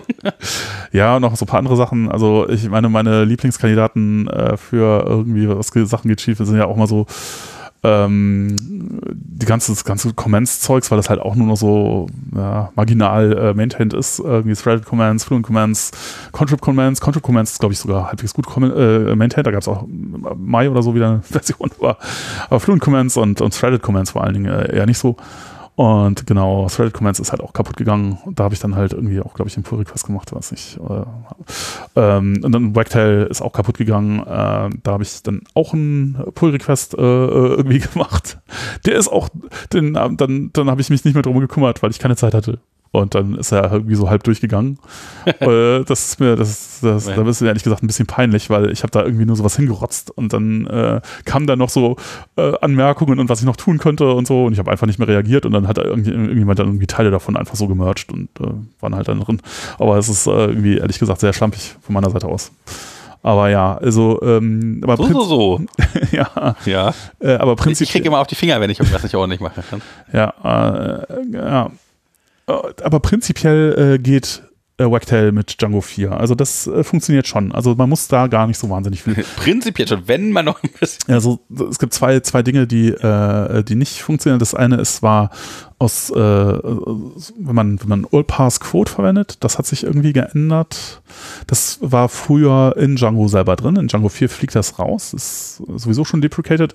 Und das bedeutet, man muss jetzt aus äh, von from Ulip Pass Import Quote sagen, statt das aus Django zu importieren. Also weil das jetzt halt in der Python-Standard-Bibliothek genau das gleiche macht wie halt vorher in Django und äh, das muss man ändern und dann Also muss man URLs-Quoten, meinst du, also um irgendwie so Sachen rauszubekommen, oder? äh, ja genau, um zum Beispiel irgendwie ein, das ist halt ein Dikt oder so Ja, okay. dann äh, willst du, dass das halt äh, in URL-Parameter verwandelt. Ich weiß gar nicht jetzt genau, unter welchen Bedingungen man das jetzt wie verwendet, aber ja, genau, also es ist halt so, dass das äh, aus, aus irgendwas, was nicht halt in der URL stehen kann, was machen, was halt da drin stehen kann. Ja, und ähm, dann äh, eine andere Geschichte ist genau, da ist so ein is Ajax äh, Ah ja. Request.isAjax ist rausgeflogen und das wurde in Wagtail halt auch verwendet Das Und- wird relativ viel verwendet auch irgendwie, ne? Von Ja. S-Eject, ja. und äh, Warum ist das nochmal rausgeflogen? Da gab es irgendeinen Grund für. Der Grund ist, dass, das eine, äh, dass die Überprüfung, ob das jetzt Ajax ist oder nicht, so ein bisschen darauf basiert, dass das äh, von jQuery aus aufgerufen wird. Also weil jQuery macht da irgendwelche, also, ich, also es setzt halt irgendeinen Header. Also sowieso, es macht glaube ich nicht mehr als irgendeinen Header zu überprüfen, ob der gesetzt ist. Mhm. Ähm, und äh, Das ist nicht die richtige Methode, man soll direkt gucken, ob der Header drin ist, einfach. das, genau, das ist halt die empfohlene, der empfohlene Workaround, das einfach ersetzen durch, äh, ist der Header da drin oder nicht.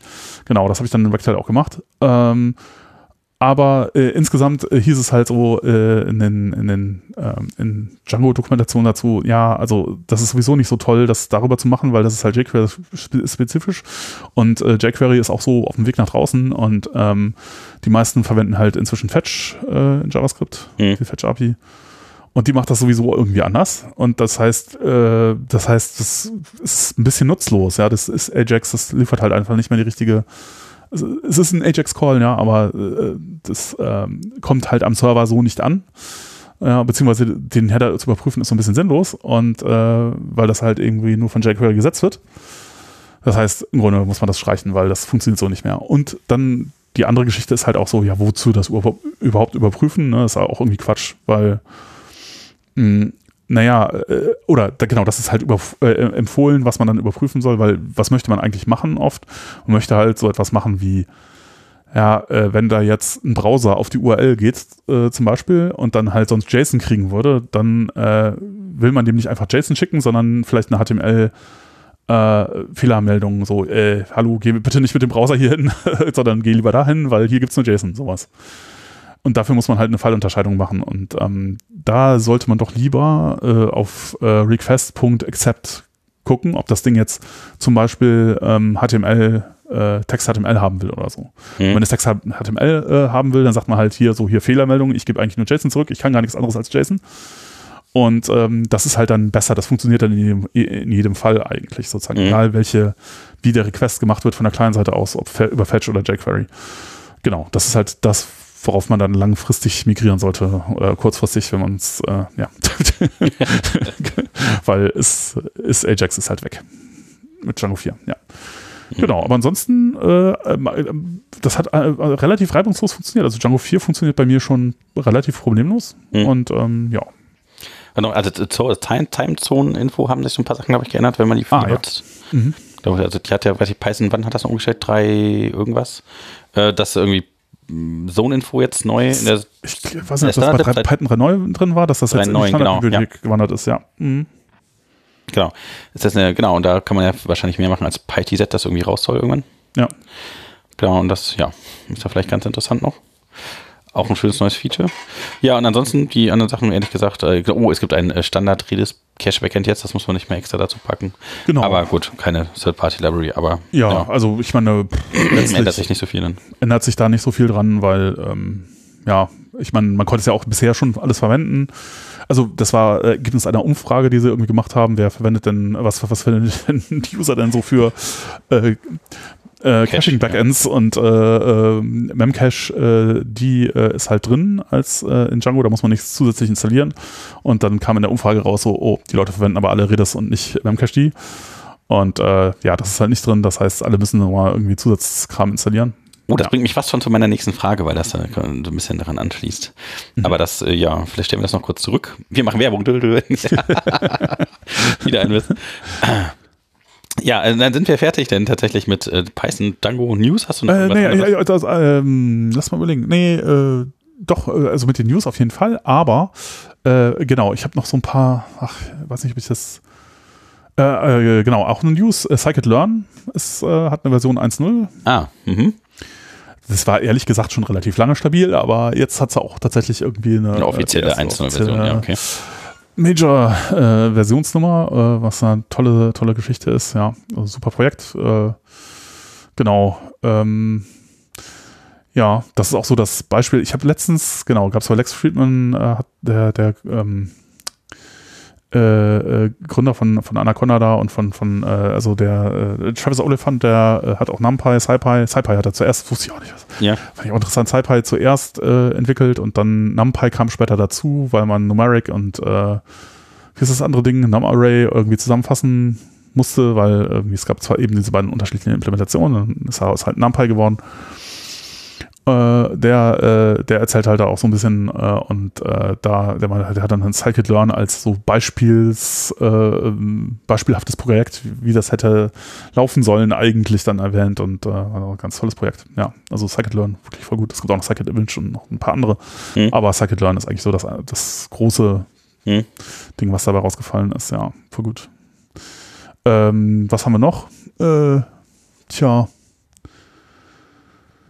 ähm, ähm, ähm, ähm, oh, es gab eine Sicherheitslücke. Das ist jetzt gar nichts mit Python zu tun. Ich fand das nur deswegen interessant, weil es halt so eine äh, Geschichte ist, die etwas illustriert, was man, wenn man das einfach so erzählt, äh, oft ist das nicht so ein bisschen intuitiv, aber das ist halt ein sehr schönes Beispiel dafür, äh, weil, äh, oder ich habe halt oft das Gefühl, dass äh, ja, äh, es, es sozusagen die äh, Ansicht gibt, dass man Sicherheit irgendwie äh, dadurch herstellen kann, dass man Zusatz zusätzlich Dinge tut oder Dinge äh, erweitert oder so.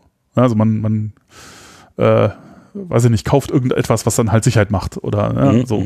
Äh, oder man, man, man installiert zusätzliches Zeug, das dann Sachen sicherer machen soll oder so. Und das, ich habe da immer so ein bisschen Bedenken und ich habe das Gefühl, dass das geht eigentlich gar nicht, sondern eigentlich kriegt man also wirklich Sicherheit nur dadurch, dass man Sachen weglässt, weil alles, was halt irgendwas tut, hat halt irgendwie, äh, redet auch. halt, ja. ja. macht halt äh, die eine Angriffsoberfläche größer. Und das ist halt ein Problem und jetzt hat es halt ein so ein Ding erwischt und äh, das fand ich, äh, fand ich was, was für ein Ding hat es denn überhaupt erstellt? Fail to ban. Fail to ban? Das ist halt irgendwie so ein, so ein Ding, dass man sich zusätzlich zu SSH installiert und das dann halt irgendwie sich anguckt, was da passiert und dann halt zum Beispiel den Port zumacht. Mhm. Oder sonst irgendwie was. Äh, und das hatte jetzt, äh, ich meine, die Auswirkungen davon sind nicht ganz so schlimm, weil äh, aber was das Ding gemacht hat, ist halt, äh, ist halt halt äh, in, ähm, wenn da irgendwas, äh, wenn er jemand irgendwie an diesem SH-Port rumgespielt hat, hat es halt dann irgendwann ein Whois auf, äh, auf die IP, von der die, diese Login-Versuche kommen, gemacht. Mhm. Sich da die Informationen rausgeholt und das dann per Mail irgendwie an den Admin geschickt. Okay. Klingt jetzt erstmal noch nicht so schlimm. Das Problem ist, da war eine äh, so eine Shell-Escape-Lücke ah. im Mail äh, erzeugen. Das heißt, das hat irgendwie den Text aus dem Whois genommen, dann irgendwie in die Mail und das dann per Kommandozeile übergeben also an das Ding, was dann Whois konntest du äh, modifizieren. Das heißt, wenn du, wenn du dann, wenn du das Whois kontrollieren konntest, konntest du da halt dann irgendwie durch äh, äh so Backtick irgendwie, weiß der Teufel, irgendwie ähm, Spielereien, das, das Ding dazu bringen, einen beliebigen Code auszuführen, ja, und dann konntest du halt einfach eine, eine Root-Shell aufmachen. Ja. Root, danke. Und äh, ja, gut, äh, also einige Leute passiert sowas ausnahmsweise, aber ich habe, da muss ich jetzt auch noch eine kurze andere Security-relevante Geschichte erzählen. Und zwar, äh, ihr wisst ja, manchmal mache ich auch ein bisschen Asia. Und da war was ganz Tolles dabei. Mhm. Und zwar, ähm, hat das, glaube ich, weiß nicht, was wie 2,5 Millionen Kunden betroffen oder so, war auch gar nicht so relevant.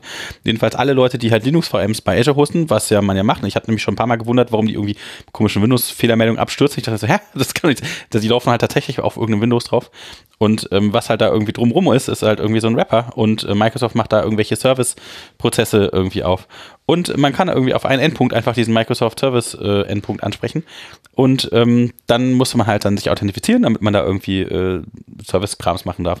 Und äh, ganz besonders cool, weil 2021 wird das sowas irgendwie möglich ist, weiß man nicht genau. Aber ähm, wenn man jetzt die Credentials halt falsch eingegeben hat, gibt es halt ein Denied. Und was passiert, wenn man gar keine Credentials eingegeben hat? Tja, Man war dann war alles gut. Man war root. Einfach so. Ja, die hat gesagt, okay, keine Credentials, okay, muss wohl root sein, ist wohl ein Admin. Dankeschön. Und ähm, ja, tatsächlich, diese Lücke war tatsächlich einfach da und einfach offen. Das Ja. heißt, wenn du diesen Endpunkt kennst von der Applikation, konntest du dich einfach ohne Credentials anmelden und hast einen Root-Shell auf diese ganze Applikation bekommen. Und es war völlig egal, was du gemacht hast, weil halt deine ganze Anwendung in deinem Linux VM-Container einfach, äh, ja, dann schreibbar war. War, war so ein bisschen mittelgut. Und was auch sehr super daran ist, ähm, du, das geht nicht automatisch zu patchen. Das heißt, du musst wieder hingehen und musst das manuell ausbauen, falls er das irgendwie bei sich aktiviert hat. Tja, und die sind irgendwie default aktiviert. Ähm, naja, ne. Da, ja. Ja. Aber okay, passiert halt wohl. Also wenn ihr irgendwelche Linux-VMs auf Azure habt, guckt da mal vielleicht nochmal nach diesem Bug nach. Klingt äh, auch nur so, nicht so, klingt eher so mittel. Das war auf jeden Fall so eine Sache, ich dachte, oh mein Gott. Ja, na gut. ja. Ja, oh, Sicherheitslücken, wo wir gerade schon bei sind. Was das? war vor ein paar Tagen auf Twitch. Irgendwie, Oh Twitch wurde was geleakt. Ist, äh, irgendwie komplett wohl, einfach mal komplett geleakt. Tja, ja, kann man. Daten. Kann halt mal passieren. Ja. Aber immerhin nur Passwort-Hashes. Ja. Ja, Ja. nee, aber auch halt, äh, was dann auch äh, interessant, also halt, äh, halt auch die Bezahlinformationen, ne? So, ich meine, ja, also wer viel, viel immer mal ausgegeben hat. gucken, wie viel das wert ist. Ne? So. Da haben Ja. wir irgendwie ganz interessante Geschichten dabei. Ja. Ja, Also wenn ihr jetzt mal wissen wollt, wie viel euer Twitch äh, Favorite Stream ist, was so verdient, oder wie viel Jochen mit seinen Streams verdient vom Python Podcast. ja, das ist, äh, das ist äh, leider relativ traurig, da ist nichts. Aber ich bin auf der anderen Seite. Ich, Bist du eingetragen? Das kann man da auch deine Informationen jetzt abrufen. Ich nehme mal an, dass das schon drauf schon, ne? liegt. Es ist Ja. halt an der Stelle ein bisschen sinnlos, weil es ist eh öffentlich. Ich habe da nichts, was irgendwie nicht öffentlich ist, aber ähm, ja. Mhm. Ja. Also ich darf verraten, die äh, Return Investment bei Twitch bei dir ist im Moment äh, null. Null. Ja. Ja. Ich äh, schaffe es auch nicht, in, die, in das Affiliate-Programm reinzukommen, weil ich habe noch nicht genug. Und jetzt kommt Follower. wieder Werbung. Genau. äh, ja. Ja. Ja, ja. Ähm, ja, aber ansonsten, ach, ich finde das eigentlich ganz, ich, das mache ich jetzt halt schon eine Zeit lang, dieses äh, äh, Streamen, das ist eigentlich schon ganz witzig. Also das sind teilweise schon, äh, also damit hätte ich nicht gerechnet, dass da Leute live im Stream mir sagen, dass das, was ich da mache, ist halt falsch und wie ich es besser machen soll. Aha. Und es stimmt. Das finde ich echt beachtlich. Das ist äh, Okay. wirklich hilfreich, ja. Das ist, fand ich schon mal, hätte, mich, hätte ich ehrlich gesagt nicht mit gerechnet. Also einmal äh, hätte ich nicht damit gerechnet, dass sich irgendjemand dafür interessiert, was ich da tue. Womit ich auch nicht gerechnet hätte, ist, dass das, wenn sich jemand dafür interessiert, das dann auch besser weiß als ich. Ja. Aber ja, gut. Äh, Wahrscheinlich, wenn sich jemand schon so interessiert, dann weiß es tatsächlich wahrscheinlich sogar besser. ja, Ja. oh ja, offenbar. Und das, das finde ich faszinierend. Was ist dir denn da aufgefallen? Was war denn? Ja, zum Beispiel, äh, gut, das, ähm, äh, also bei PyTest waren so ein paar Sachen dabei, wie man das Ah. richtig macht und äh, das wusste ich halt nicht.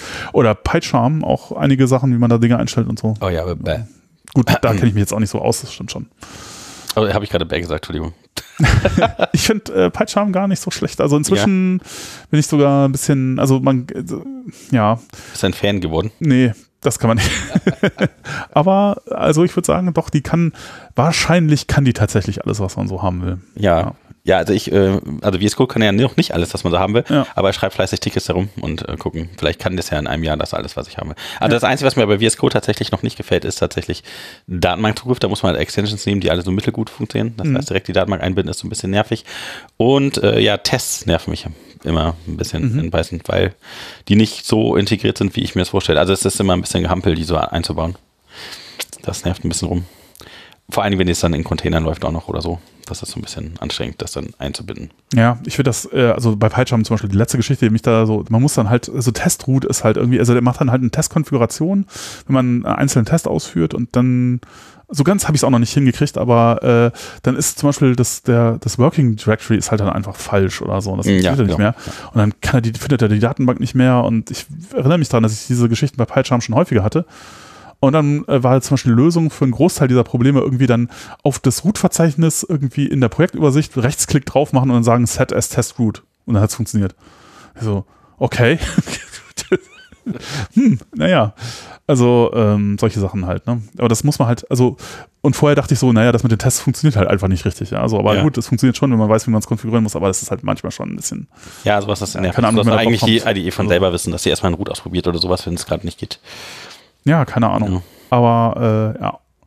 Aber ansonsten, nö, PyCharm, äh, genau, eine Sache auch im Stream, ja, da habe ich dann geflucht darüber, dass, äh, äh, dass äh, oder nicht geflucht, ich habe halt gesagt, so, hier verwende ich ja PyCharm auf äh, Intel, aber wenn ich jetzt irgendwie auf meinem M1 Mac unterwegs bin, dann nehme ich immer VS Code, weil PyCharm kann ich da gar nicht verwenden. Das ist einfach zu langsam. Ich finde es ja schon auf Intel Mhm. langsam, aber auf, auf ähm, äh, ähm, ARM geht's gar nicht. Äh, äh, und es zieht die ganze Zeit Strom wie Hölle, ja. Das heißt, eigentlich hat ja so ein, so ein äh, M1 äh, Mac super Akkulaufzeit, aber wenn man PyCharm benutzt, so wie ich das getan habe, dann halt nicht, dann sagt das den Akku sofort leer.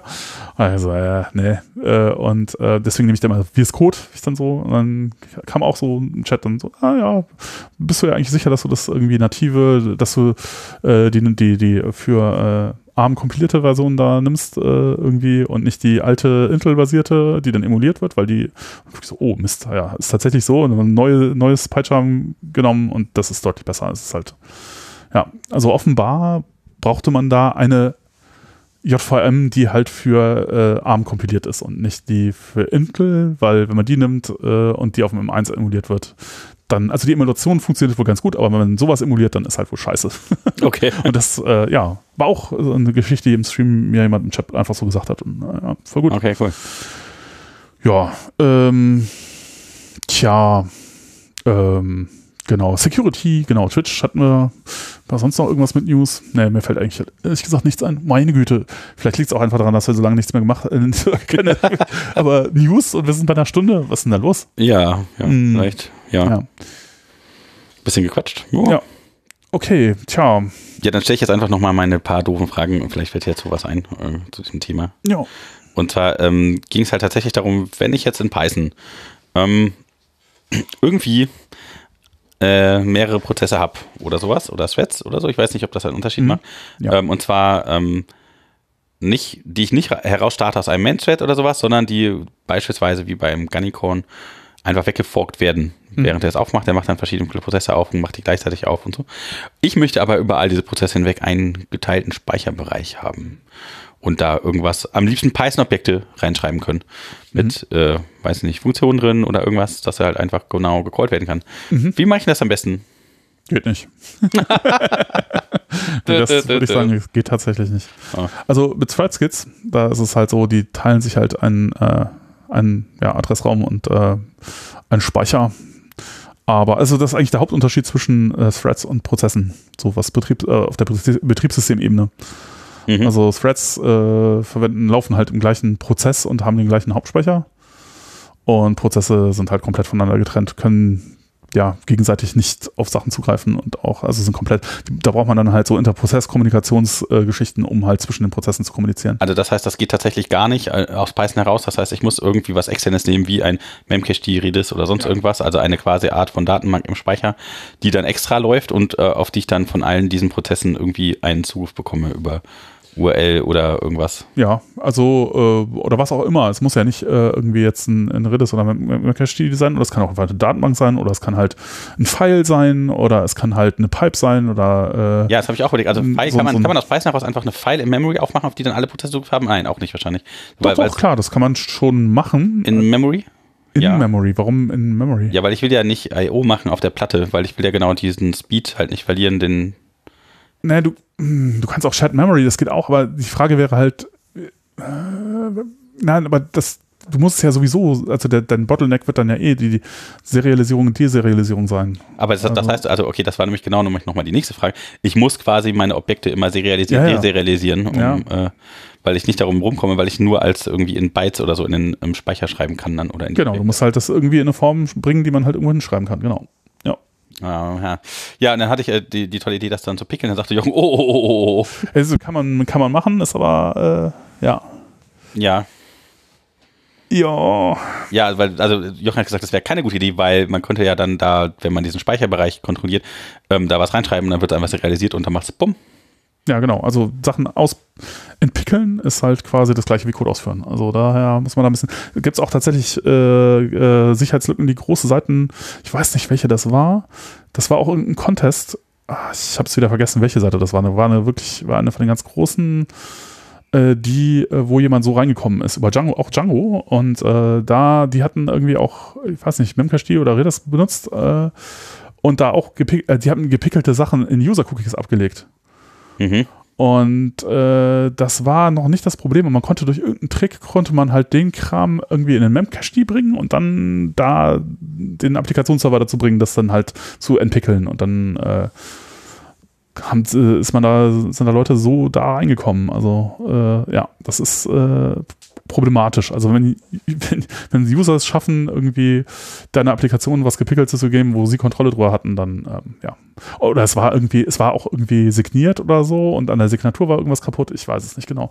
Aber ähm, ja. Also das heißt, das theoretisch, wenn es auf meinem eigenen Server läuft, dann, also wenn einer dann da schon drin ist, dann hat er eh schon Root. Also dann wäre es eigentlich. Ja, aber das ist ja dann zu, also das ist ja, aber das ist ja, vielleicht gibt es ja irgendeine, äh, ich meine, wie kommen die Daten da rein? Ja, also äh, wenn jemand äh, quasi, vielleicht hat ja jemand dann nur Zugriff auf irgendein, ist irgendwo reingekommen über, weiß nicht, der läuft vielleicht auch noch irgendwelche anderen Services und kann halt nur eine Netzwerkverbindung aufmachen, ja, und dann lauscht da aber dann einen Memcache und dann legt er, kann er da was reinlegen und dann wird es ausgeführt. Also es ist halt, ja, die Frage ist, will man Leuten äh, dadurch, äh, also ich meine, sowas wird wahrscheinlich nicht ausgenutzt, wenn man da irgendwie eine kleine Geschichte selber hat, aber hm, überhaupt, dass es die Möglichkeit gibt, dass äh, man dadurch, dass man an irgendeinem Port irgendwas hinschreibt, dadurch dann Code in deiner Applikation ausführt, ist halt schon so, uh, will man wahrscheinlich nicht. Ja, also ich weiß halt, wie es sonst gehen könnte, da muss man sich halt eine andere Lösung für überlegen, ne? Hm. Ja, also mein, mein Anwendungszweck ist eigentlich nur, dass ich tatsächlich über verschiedene Canicon-Worker-Prozesse Zugriff auf ein gemeinsames Dikt haben wollen würde. Und dass ich halt so Dinge ablegen kann, ja, aber warum nicht, also man, man jetzt meine, meine Standardfrage, warum nicht einfach eine Datenbank nehmen? Ich meine, dafür ist Datenbank eigentlich da. Ja, also weil es halt zum Beispiel keine gibt oder halt, dass du eine SQLite hast, die halt dann schon Ach so, ist und so. Ja, wenn du, wenn du keine Datenbank hast, ja. Warum nicht einen Pfeil nehmen? Zu langsam? Wieso ist das langsam? Muss ja nicht langsam sein. Also ja, natürlich ist das eventuell langsam, aber kommt auf, jetzt auf deine Daten an. Gut, aber theoretisch könnte, wenn dann jemand Zugriff auf das Pfeil hat, kann er da auch alles Mögliche reinschreiben und das dann. Ja, gepickelte Sachen darf man da nicht reinschreiben. Ja, aber was will ich dann? Also das ist ja genau dasselbe Problem dann. Äh, also mein ja, also mhm, das, aber warum, äh, warum möchtest du gepickelte Sachen in, abspeichern? Das, äh um sich später zu verwenden. Also weil ich zum Beispiel, ich habe bestimmte Routinen, die ich ausführen möchte mit Argumenten und äh, so weiter, die quasi schon feststehen, aber die zu einem späteren Zeitpunkt äh, gelaufen. Ja, aber du kannst ja sozusagen durchaus äh, sagen, ruf die Funktion mit den Parametern auf. Du kannst ja die Parameter kannst ja schon vielleicht irgendwie, äh, je nachdem was das ist, also natürlich. Ja, das ist ja, aber du kannst ja auch den Namen von der Funktion einfach ja, speichern. Kann ich das? Das kannst du machen. Ja, okay. Und wie kriege ich die dann rausgepult? Muss ich nochmal kurz überlegen. Ja, ja, das ist dann halt nicht mehr so einfach, dass man einfach sagt, JSON äh, Dumps und Loads, sondern da muss man das halt selber wieder sich daraus ein Objekt zusammenbauen. Aber das kann man ja auch machen. Das heißt, ich muss, aber wie baue ich dann den Pfad zu dieser Funktion zusammen? Den muss ich dann irgendwie später von spontan ein, wie das geht. Keine Ahnung, ich habe jetzt ja. Pfad zu meiner mhm. Applikation.functions.fuba. Ja, kannst du einfach den Pfad reinschreiben den Vater der Funktion tatsächlich. Ja, und dann machst du mit per importlib, äh, importierst du das Ding dann und äh mit importlib. Ja. Äh, relativ oder absolut? Muss ich absolut mal? Ist das egal? Äh, mh, ja, weiß ich nicht. Wahrscheinlich ist absolut so ein bisschen, äh, also ja, kommt drauf an, wo das. Äh, wahrscheinlich wird man es absolut zum Paket halt. Äh, mhm. Okay, ja, das muss ich mal ausprobieren. Weil vielleicht wäre das tatsächlich, also da den Namen anstatt der Callable zu nehmen, eine Rettung. Dann hätte ich halt nur noch Argumente, aber gut, das, die dürfen dann Und die halt Frage ist, wie viele unterschiedliche Sachen können das denn sein? Kann man da nicht das sowieso irgendwie eher in so ein Lookup, dann nimmst du halt irgendeinen Namen, völlig egal, musst du nicht über Import machen, das äh, überlege gerade auch, das ist vielleicht nicht so eine schlaue Idee. Sondern du hast halt irgendwo ein Dict, wo die ganzen äh, Funktionen drin liegen, das halt irgendwie mal initialisierst und dann musst du nur noch deine Funktionen halt du hast sozusagen eine Registry für diese Funktion. Okay, ja, das Problem ist halt, dass wenn jemand halt jetzt, ähm, also es geht halt um so eine Event-Queue, ja, mhm. und wenn jemand halt jetzt neue Events anlegen möchte, die halt quasi dann einfach über so einen Dekorator subscriben kann auf irgendeinen Typ, den er sich da selber quasi aussuchen kann, mhm. indem er das, das subscribe, weil halt der Typ nicht so nicht gibt, wird einfach erstellt, mhm. ähm, dann müsste man ja quasi diese Funktion, die er dann also ein Event ist, ähm, dann auch registrieren. Und wenn derjenige das halt Mhm. vergisst, dann funktioniert es halt nicht. Und das ist halt so ein bisschen nervig, weil es halt an schon an zwei Stellen, das dann halt äh, überprüft werden muss. Der kann halt nicht irgendein Event erstellen und das dann einfach dann da registrieren und dann einen Händler für nehmen, sondern er muss sich halt an, an der Stelle an die Registrierung wenden und das muss halt händisch machen. Das, das hätte ich mir halt gerne gespart, weil es halt bestimmte Entwickler gibt, die das äh, verstehen oder nicht verstehen, aber denen vielleicht einfach eine Methode schreiben können, die dann irgendwas macht. Also. Hm. Naja, gut, aber du kannst ja auch, äh, du kannst ja auch irgendwie, kannst ja überlegen, wie man, wie man die Funktion adressiert sozusagen und dann, äh, das äh, kannst du ja dann selber machen. Naja, gut, ich war, ich war, ja. Ja, also ich überlege halt, was, also ich glaube, dieses Pickeln ist halt an der Stelle quasi die einfachere Lösung.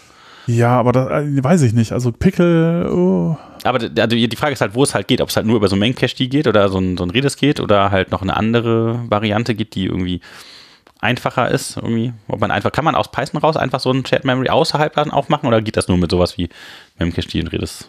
Gibt es ein Python-Modul, das das kann? man kann das schon machen, aber ich weiß nicht, ob das empfehlenswert wäre, weil also muss ja irgendwie auch darauf zugreifen und ähm, das dafür bietet ja sowohl Mem- Memcache auch Redis Dinge an und wenn du das selber machst, ist schwierig, weil wenn was ist, wenn dann der Applikationsserver jetzt ein Prozess läuft jetzt auf einem anderen Rechner, dann ist das auch wieder ein Problem.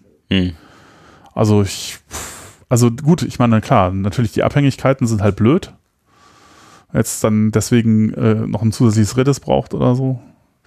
Das ist halt die Frage, ob es nicht schon irgendwas gibt, was man schon hat, eine Datenbank oder ein Ja, genau. Das Redis ist halt oder Frage. Ja, okay. die, ja. ja, also auch die Frage, ob man halt, wenn man Projekte voneinander isoliert aufbaut, ob man dann, na, ja, ob man, ja, eigentlich müsste man die Sachen dezentral voneinander betreiben, ne? Aber das ist halt dann wieder so ein Problem, dann ganze, mit, mit Deployment, ganze Deployments zu machen, die vollständig sind und so. Die dann jeweils unabhängig voneinander sind und dann nicht erwarten, dass schon irgendwo anders dann so ein Redis rumliegt oder so. Ne? Und dann neue Verbindungen aufmachen, neuen Redis-Nutzer mit neuem Authentifizieren, bla bla bla. Das ist halt alles Ja. immer sehr relativ aufwendig für so kleine Sachen, dass man irgendwo mal kurz so zwei Keys im Dikt ablegen will. Und dafür halt so ein Rattenschwanz. Dann wäre halt so die Frage, wozu brauchst du denn dann mehrere Prozesse? ja, ja gut, aber das, das liegt halt nur daran, dass der, dass der Ganicorn da so ein bisschen mehr Power kriegen soll. Ne? Wenn man jetzt dem Ja, Ganicorn aber sagt, du auch sagen- einem Worker, dann reicht's ja halt, ja. Äh, Ich hatte irgendwo ja, bei, bei Stack warum- Overflow mal so eine Antwort gesehen, da hat der Preload gemacht, dann hat er erst die Applikation geladen und dann die Ja, Worker. aber wozu brauchst du denn da mehrere Prozesse?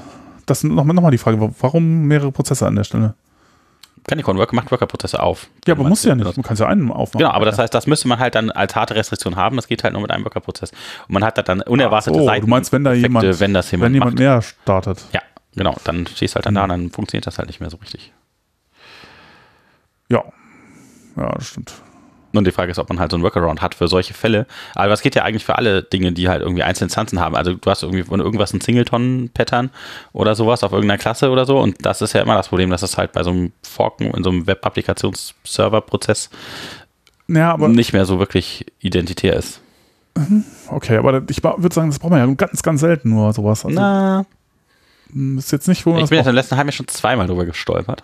Ich habe oder ich meine Vermutung wäre oft, dann ist irgendwas an dem Problem nicht richtig, weil äh, oder an der Lösung oder weil wenn man also wenn das die Lösung für das Problem ist, dann ist wahrscheinlich äh, hat man das Problem nicht richtig ver verstanden oder vielleicht ist ich weiß es nicht genau, aber ich weil das gibt's echt fast nie. Also Ja, also als Beispiel ähm, Mhm. es darf jetzt nur eine offene Verbindung zu irgendeinem anderen Rechner geben, weil er nicht mehr als eine gleichzeitige offene Verbindung akzeptiert. So, und dann könnte man jetzt irgendwie Verbindungen durchreichen äh, und die halt von mehreren Prozessen trotzdem nutzen. Wenn man die nicht gleichzeitig nutzt. Zum Beispiel, wenn man halt dann irgendwie einen Log drauf hat und dann an der anderen Stelle dann vor einem anderen Prozess halt wartet, bis dieses Log wieder freigegeben ist. ja, aber das passiert doch automatisch. Mit dem Logs, ja. Nein, nein, ich meine, wenn du ja, wenn du eine Verbindung zu irgendwas ausbaust, was nur eine zulässt, dann musst du halt warten. Genau, aber das geht halt von den Prozessen her nicht. Also wenn du da verschiedene ähm, Prozesse gleichzeitig das machen zum Beispiel, dann gibt es halt eine Exception, bumm, geht nicht. Das heißt, du musst das halt irgendwie managen. Das heißt, du musst halt diesen, also nicht nur diesen State irgendwie dann abwarten und dann wieder, wieder versuchen, sondern eigentlich willst du ja quasi dieses Objekt dann durchreichen. Ich habe das. Problem, glaube ich, noch nicht so wirklich Ja, okay. verstanden, was das, äh, weil ich meine, ja, also ich meine, das ist so, was, wie willst du das denn lösen? Das kannst du ja gar nicht lösen. Ja, aber doch, ja, warum? Also so, ein- so ein Zugangstoken zum Beispiel, ne? Den ich ja dafür brauche, den will ich ja nicht unbedingt jetzt jedes Mal irgendwo reinschreiben. Außer vielleicht in so eine Platte. Und dann die Frage ist, schreibe ich die halt in Redis rein, hole mir den immer wieder ab, gucke halt, ob der da ist. Wenn der nicht da ist, dann hole ich mir einen neuen oder so. Ne, benutze ich den halt immer wieder. Ist, ah, ah, weiß nicht. Das ist halt so, ein Prozessding. Also wie komme ich denn da sonst dran? Ohne, dass ich dann jedes Mal wieder neu nachfrage. Soll ich also, äh, wieso muss das denn geteilt werden? Das, äh, also ich würde sagen, das, wenn du keins hast, dann holst du das halt. Und, äh, Genau, aber das Problem ist, heißt, ich habe jetzt mehrere Prozesse, ja, und ich habe halt den Zugangstoken und beispielsweise darf man Zugangstoken nur alle so und so viele Sekunden holen. Oder so. Sonst kriegt man keinen mehr oder wird geblockt. Da gibt es halt so komische Antwortserver, die sowas machen. Und das dann. ist halt irgendwo zentral hinlegt. Genau, ja, ja. Da, das Problem, daran, daran stehen wir jetzt so. Was aber auch, was aber auch blöd ist, ne? Das willst du ja, Ja. auch nicht. Ja, genau, Sondern das willst du halt, aber ich, ist das nicht eher ein Deployment-Problem? Das, Weil das ich würde würd ja sagen, weil so, wo gehören solche Sachen eigentlich hin? Solche Sachen gehören eigentlich in die Umgebungsvariablen von dem Prozess. Ja, aber die kenne ich ja noch nicht und ich kann ja nicht das also im Deployment dann ablegen, wenn der halt nach 10 Minuten wieder ausläuft. Das ist ja Quatsch. Ich muss ja halt, also ich darf halt nur alle irgendwie 5 Minuten fragen, aber nach einer Stunde ist halt wieder weg.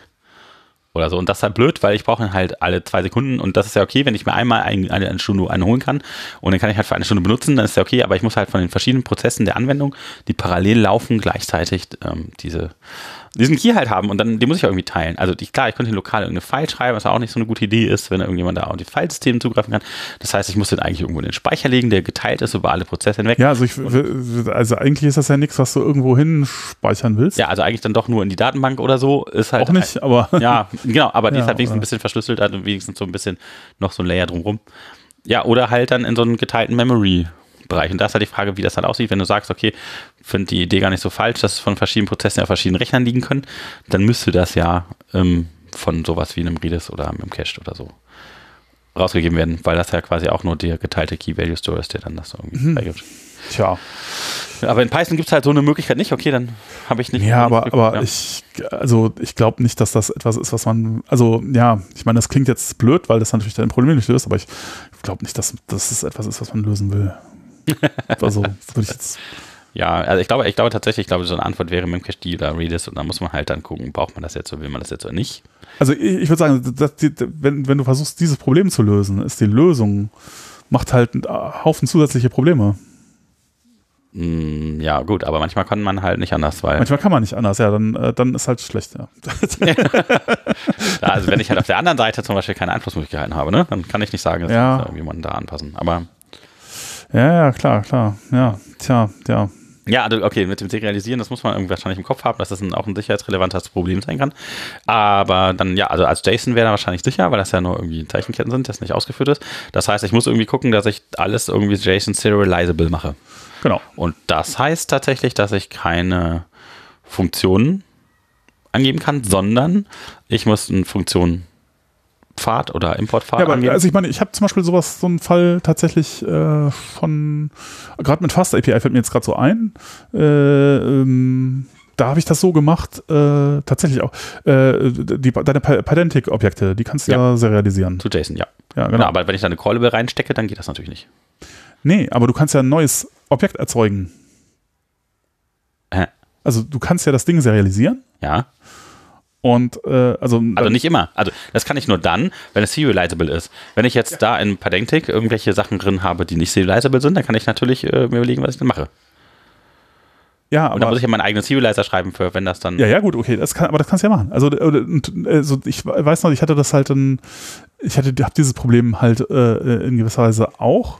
Also ich hatte das in diesem Benchmark-Umfeld, ja, sozusagen, dass man sagt, okay, ich habe hier, ich baue mir zuerst meinen Server zusammen auf einer kleinen Seite, dann schicke ich das Objekt an den Server und der Server startet dann halt irgendwas damit. Mhm.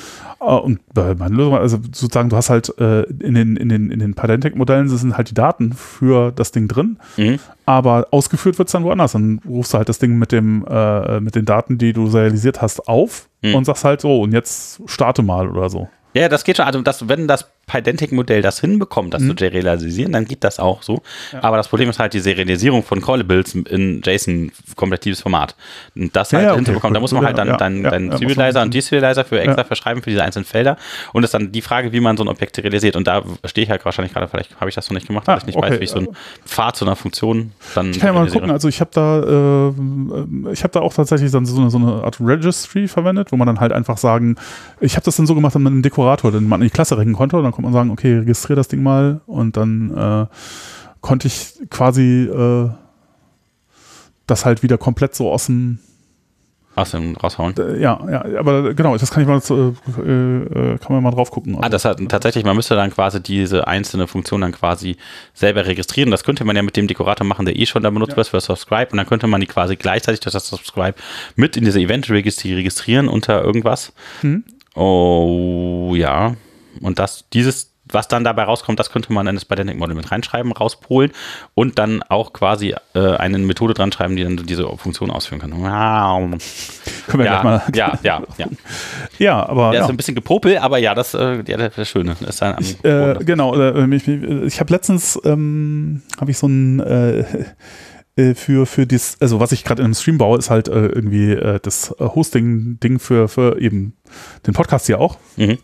Ich würde da gerne so eine Software-as-a-Service-Lösung draus bauen. Und äh, da habe ich so ein äh, Spamfilter-Dings für gebaut. Spamfilter-Feature habe ich äh, letzte, vorletzte Woche, letzte Woche, diese Woche äh, ein bisschen dran gearbeitet. Und ähm, da ist auch so ein Ding. Das fand ich ganz äh, auch so ähnlich, äh, auch ganz interessant. Äh, also ich möchte natürlich meine, meine Spam-Filter-Modelle auch irgendwie in die Datenbank serialisieren und äh, Postgres hat man ja JSON-Field, das ist ja voll gut. Mhm. Aber äh, da habe ich ja jetzt das Problem, okay, ich möchte jetzt äh, ja nicht irgendwie JSON daraus haben, sondern ich möchte hinterher das fertige Modell, auf dem ich dann äh, Predict aufrufen kann, aus der Datenbank bekommen. Mhm. Und da habe ich das auch mit äh, Custom Serializer, Deserializer äh, gebaut, den man dann beim äh, JSON-Field angeben kann. Da kann man sagen, das ist der Decoder, das ist der Encoder. Mhm. Und äh, der, der Decoder, äh, äh, also der Encoder guckt halt, äh, ja, wie war das? Äh, nee, der, der, der guckt halt, äh, ist, was ist das? Und dann ruft er halt irgendwie die, gibt mir halt mal ein Dict äh, zurück Methode von einem, so ähnlich wie bei Pydantic ist es, bei Pydantic ist glaube ich auch Punkt Dict, was man mhm, aufruft. Ja, ja. Und das habe ich dann halt quasi genauso gemacht, dann Punkt Dict und dann kommen halt irgendwie Daten aus diesem Modell zurück. Habe ich dann ins JSON reingeschrieben und beim Dekodieren guckt er halt, okay, gibt es da ein Attribut Klasse drin, Class, äh, und wenn das Naive Base ist, dann äh, Genau, mach halt Spezialbehandlungen und äh, sag nochmal irgendwie, äh, ja, äh, übergib den, die, dieses äh, Dict, was in JSON war, halt als Dict für diese Klasse und mach dann halt ein echtes Modell draus, wo ich dann hinterher ähm, Predict drauf aufrufen kann. Und dann okay. fällt das gar nicht auf. Dann sagt man halt im, äh, im Code einfach nur ähm, spamfilter.predict irgendwas. Und äh, Spamfilter ist halt die Tabelle in der Datenbank. Äh, Model ist halt sozusagen dieses JSON-Field. Und dadurch, dass das ein, äh, äh, ein Custom Deserializer hat, wenn man darauf zugreift auf dieses Attribut, wird es ja deserialisiert und ist dann halt das richtige Modell wieder. Das heißt, man kann sagen, also man kann zum Beispiel sagen, spamfilter.objects, jetzt ist jetzt Django äh, mhm. Semantik, äh, äh, spamfilter.objects.first.model.predict und dann übergibt man irgendwas, einen Kommentar oder so und dann sagt einem das Spam oder nicht Spam. Ohne dass man da irgendwas machen muss. Das funktioniert einfach so. Und du hast da quasi ein, ein, was, ein fertig trainiertes Modell, hängst du dann quasi per JSON dann in das JSON-Feed rein, oder? Äh, genau, also ich würde es zuerst trainieren und dann sagen, äh, ja, speicher das doch mal. Äh, also Model ist gleich, na, äh, ist halt das fertig trainierte Model und dann sage ich halt Spamfilter, also Spamfilter.model gleich naive base, also das. Mhm. Zuerst würde ich sagen, Model gleich naive base irgendwas Punkt .fit, äh, irgendwann Trainingsdaten. Und dann sage ich halt spamfilter.model gleich Model und dann sage ich spamfilter.save und dann ist es eine Datenbank. Ja. Nett, nett. Und äh, genau, das, also äh, da ist auch so ein ähnliches Problem.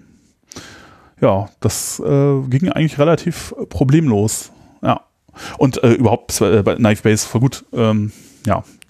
Äh, ich habe das am April, glaube ich, irgendwann mal auch in die, weil die Kommentarspammer, also eine ganze Zeit lang, also bis letzten, bis Anfang letzten Jahres oder so, äh, haben sie es nie irgendwie, äh, war, war, das nie ein Problem, weil äh, irgendwie, ja, wahrscheinlich diese CSRF Protection oder keine Ahnung, was auch immer Django da halt äh, äh, an Dingen macht, die verhindern sollen, äh, dass man da beliebig Dinge reinpostet, schon dafür gesorgt haben, dass die Kommentarspammer draußen geblieben sind. Hm.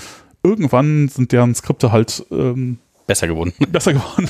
kommen, kommen halt mit diesem Kram klar und nehmen halt das Token dann aus, der, aus dem Get und packen es in den Post rein und dann kommen sie halt durch. Weil wir haben da ja auch keine Authentifizierung oder sowas. Ne? Ja, kann ja. Jeder kann da Kommentare reinschreiben. Aber wenn man das halt über ein Skript macht und nicht über einen Browser, dann fehlen halt vielleicht Daten, die man mit angeben muss und dann sagt Django direkt, nee, nee, so nicht.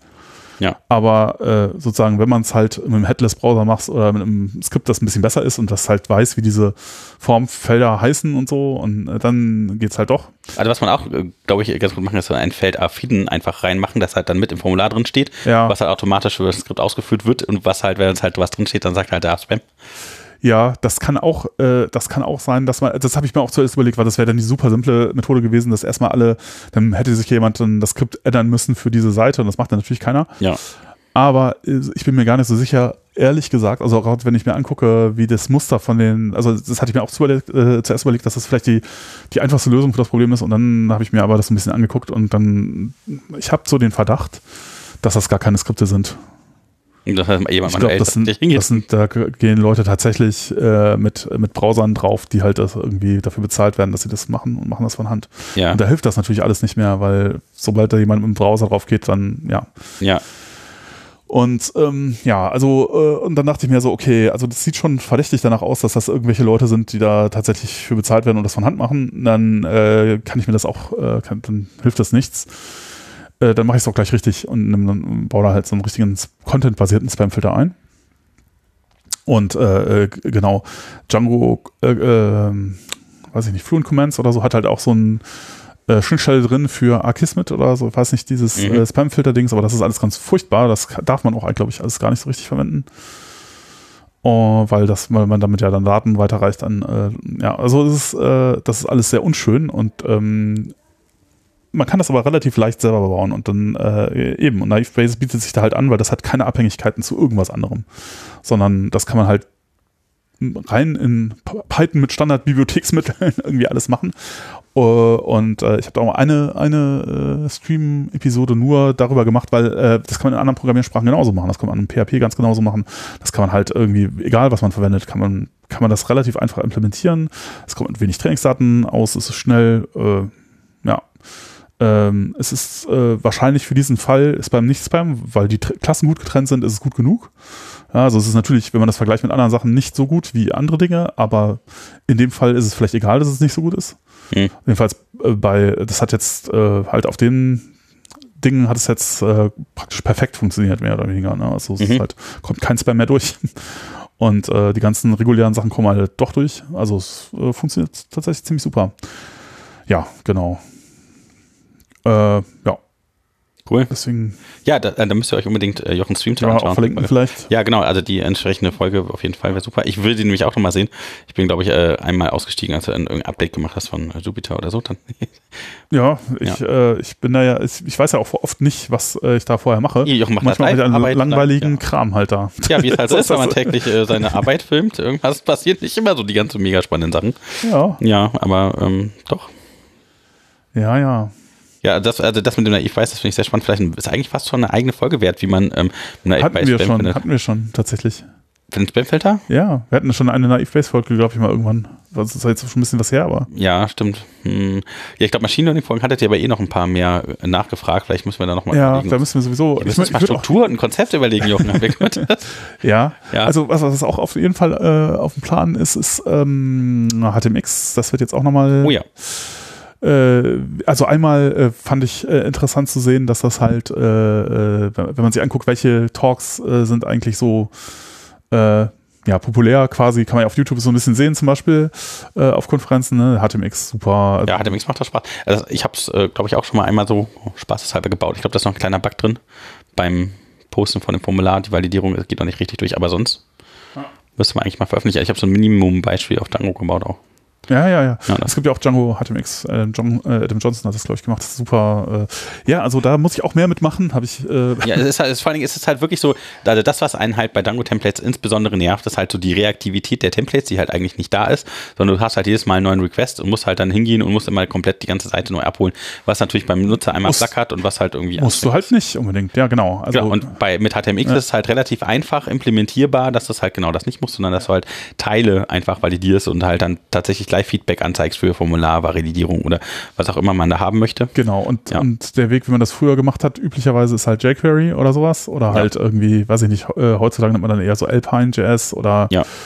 äh, PT View oder so. Ja, Äh, aber Äh, das Problem dabei ist natürlich, dass sobald das dann halt komplizierter wird und sobald man dann halt irgendwie sowas macht, also was ich ja gerne hätte, ist ja irgendwie, dass auch Pagination darüber funktioniert, man dann so weiterklickt und das halt so schnell ist wie ja. äh, bei einer lokalen App oder so. Das ist äh, halt dann doch eher, da, da ist man dann schon eher schnell im, im Single-Page äh, SPA-Land äh, unterwegs. Äh, aber äh, genau, und ich dachte bisher immer, äh, und mit jQuery und so wird das State Management dann halt auch irgendwann, wenn es komplizierter wird, sehr, sehr hässlich. Und ich Ja. ja, dachte mal so, naja, gut, okay, da muss man halt doch SPA machen.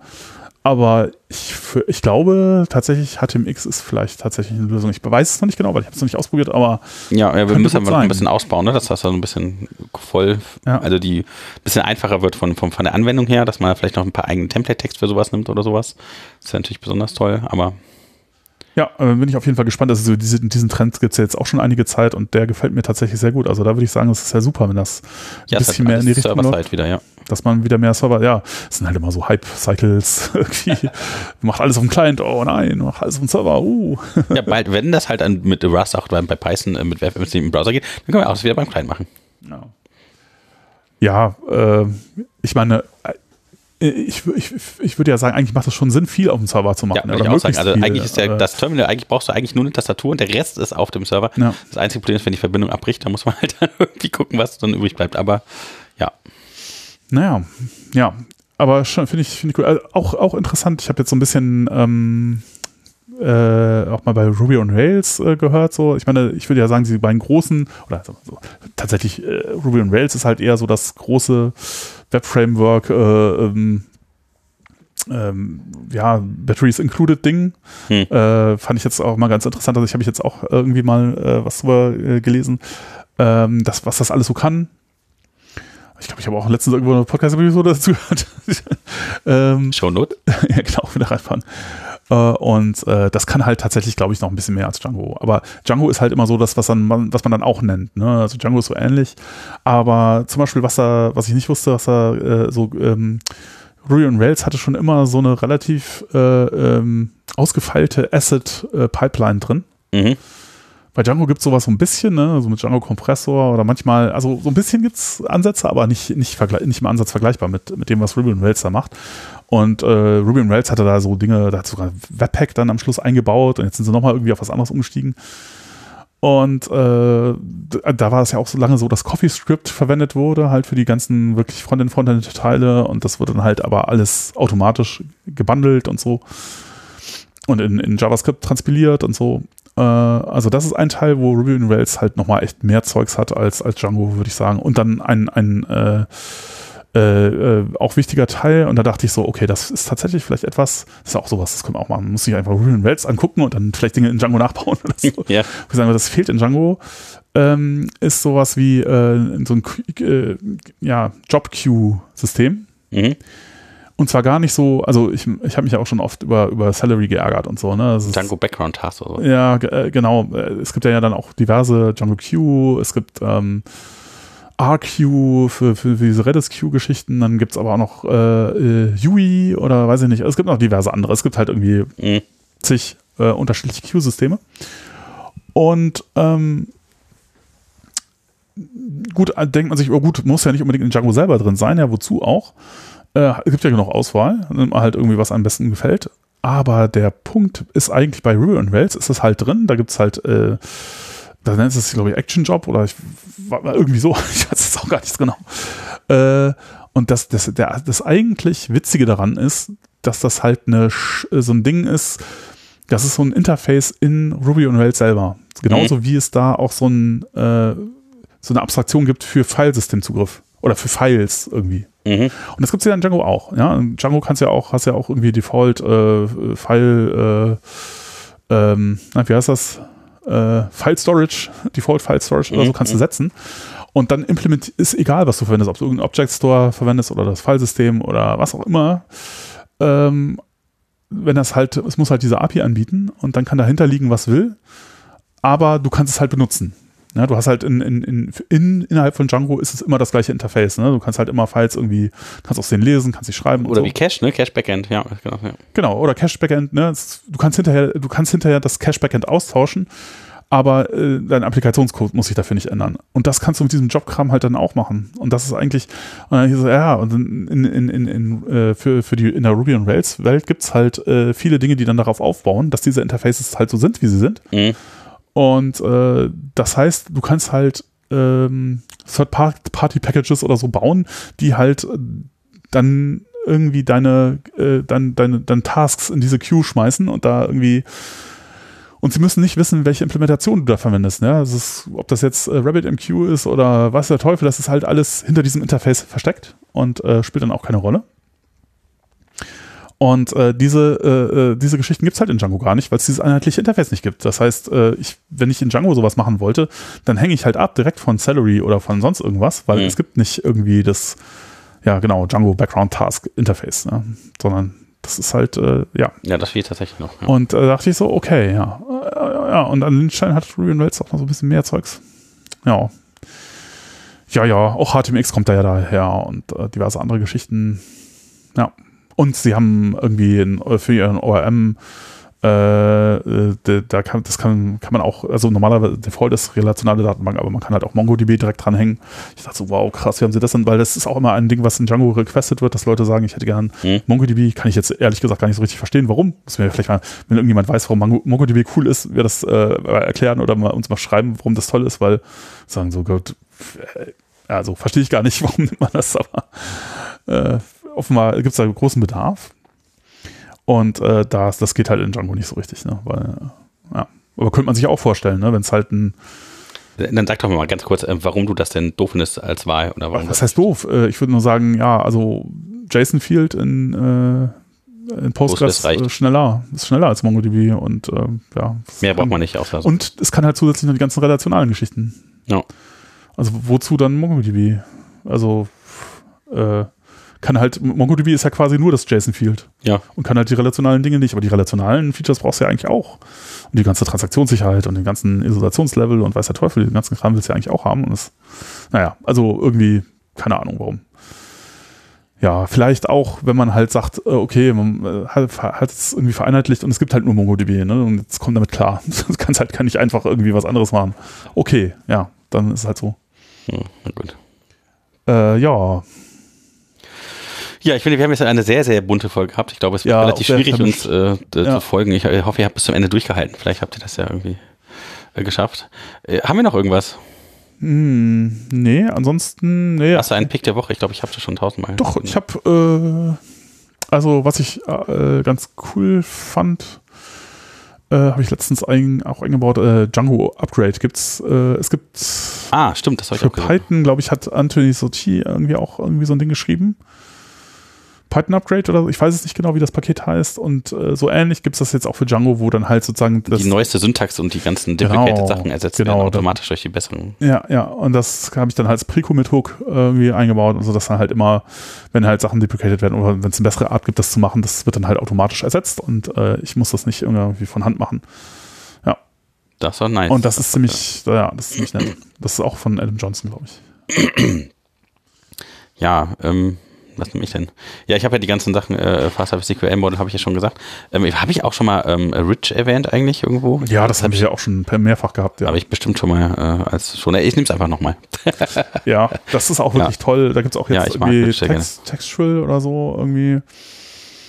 Der äh, Autor äh, von, von Rich und, und Textual, der äh, macht jetzt auch, der probiert das irgendwie äh, Open Source zu entwickeln, quasi. Äh, mhm äh, und äh, versucht jetzt davon irgendwie, damit irgendwie klar zu damit durchzukommen, seine, seine, seine Projekte zu entwickeln. Und das fand ich auch faszinierend. Äh, ja, ich bin mal gespannt. Also es ist ja auf jeden Fall sehr populär, was er macht und ist ja auch super. Und äh, ich ho hoffe mal, das klappt. Das wäre irgendwie wäre toll, wenn das irgendwie. Äh, also falls ihr nicht wisst, was das ist, ähm, ja. Rich äh, macht ein bisschen Farbe in euer Command-Output. So ganz, ganz nett. Oh, ich benutze das gerne mit Humanize, vielleicht noch ein nächster Pick, falls ich jetzt schon mal gepickt habe. Ah, okay. Also Humanize macht auch sowas wie Zahlen oder vor allem Daytime-Objekten irgendwas äh, vor drei Sekunden oder kurz, vor kurzer Zeit und man kann so ein bisschen definieren, dass das irgendwie nett äh, sich anhört. Ich mag das irgendwie ganz gerne für ein, zwei Dinge. Ja. Ein bisschen Human More Readable äh, Logs oder sowas. Ja. Ja, klingt gut. Ja, die hatten Rich tatsächlich, ich habe es gerade gesehen, das ist gar nicht so lange her. Eine Packaging-Folge. Na, jetzt haben wir äh, Humanize dabei. ja. Okay. Okay. Ja, dann äh, bleibt uns gewogen, hört uns Oh. weiter, wann ihr wollt und ähm, bis zum nächsten Mal. Dann bis zum nächsten Mal. Tschüss. Tschüss.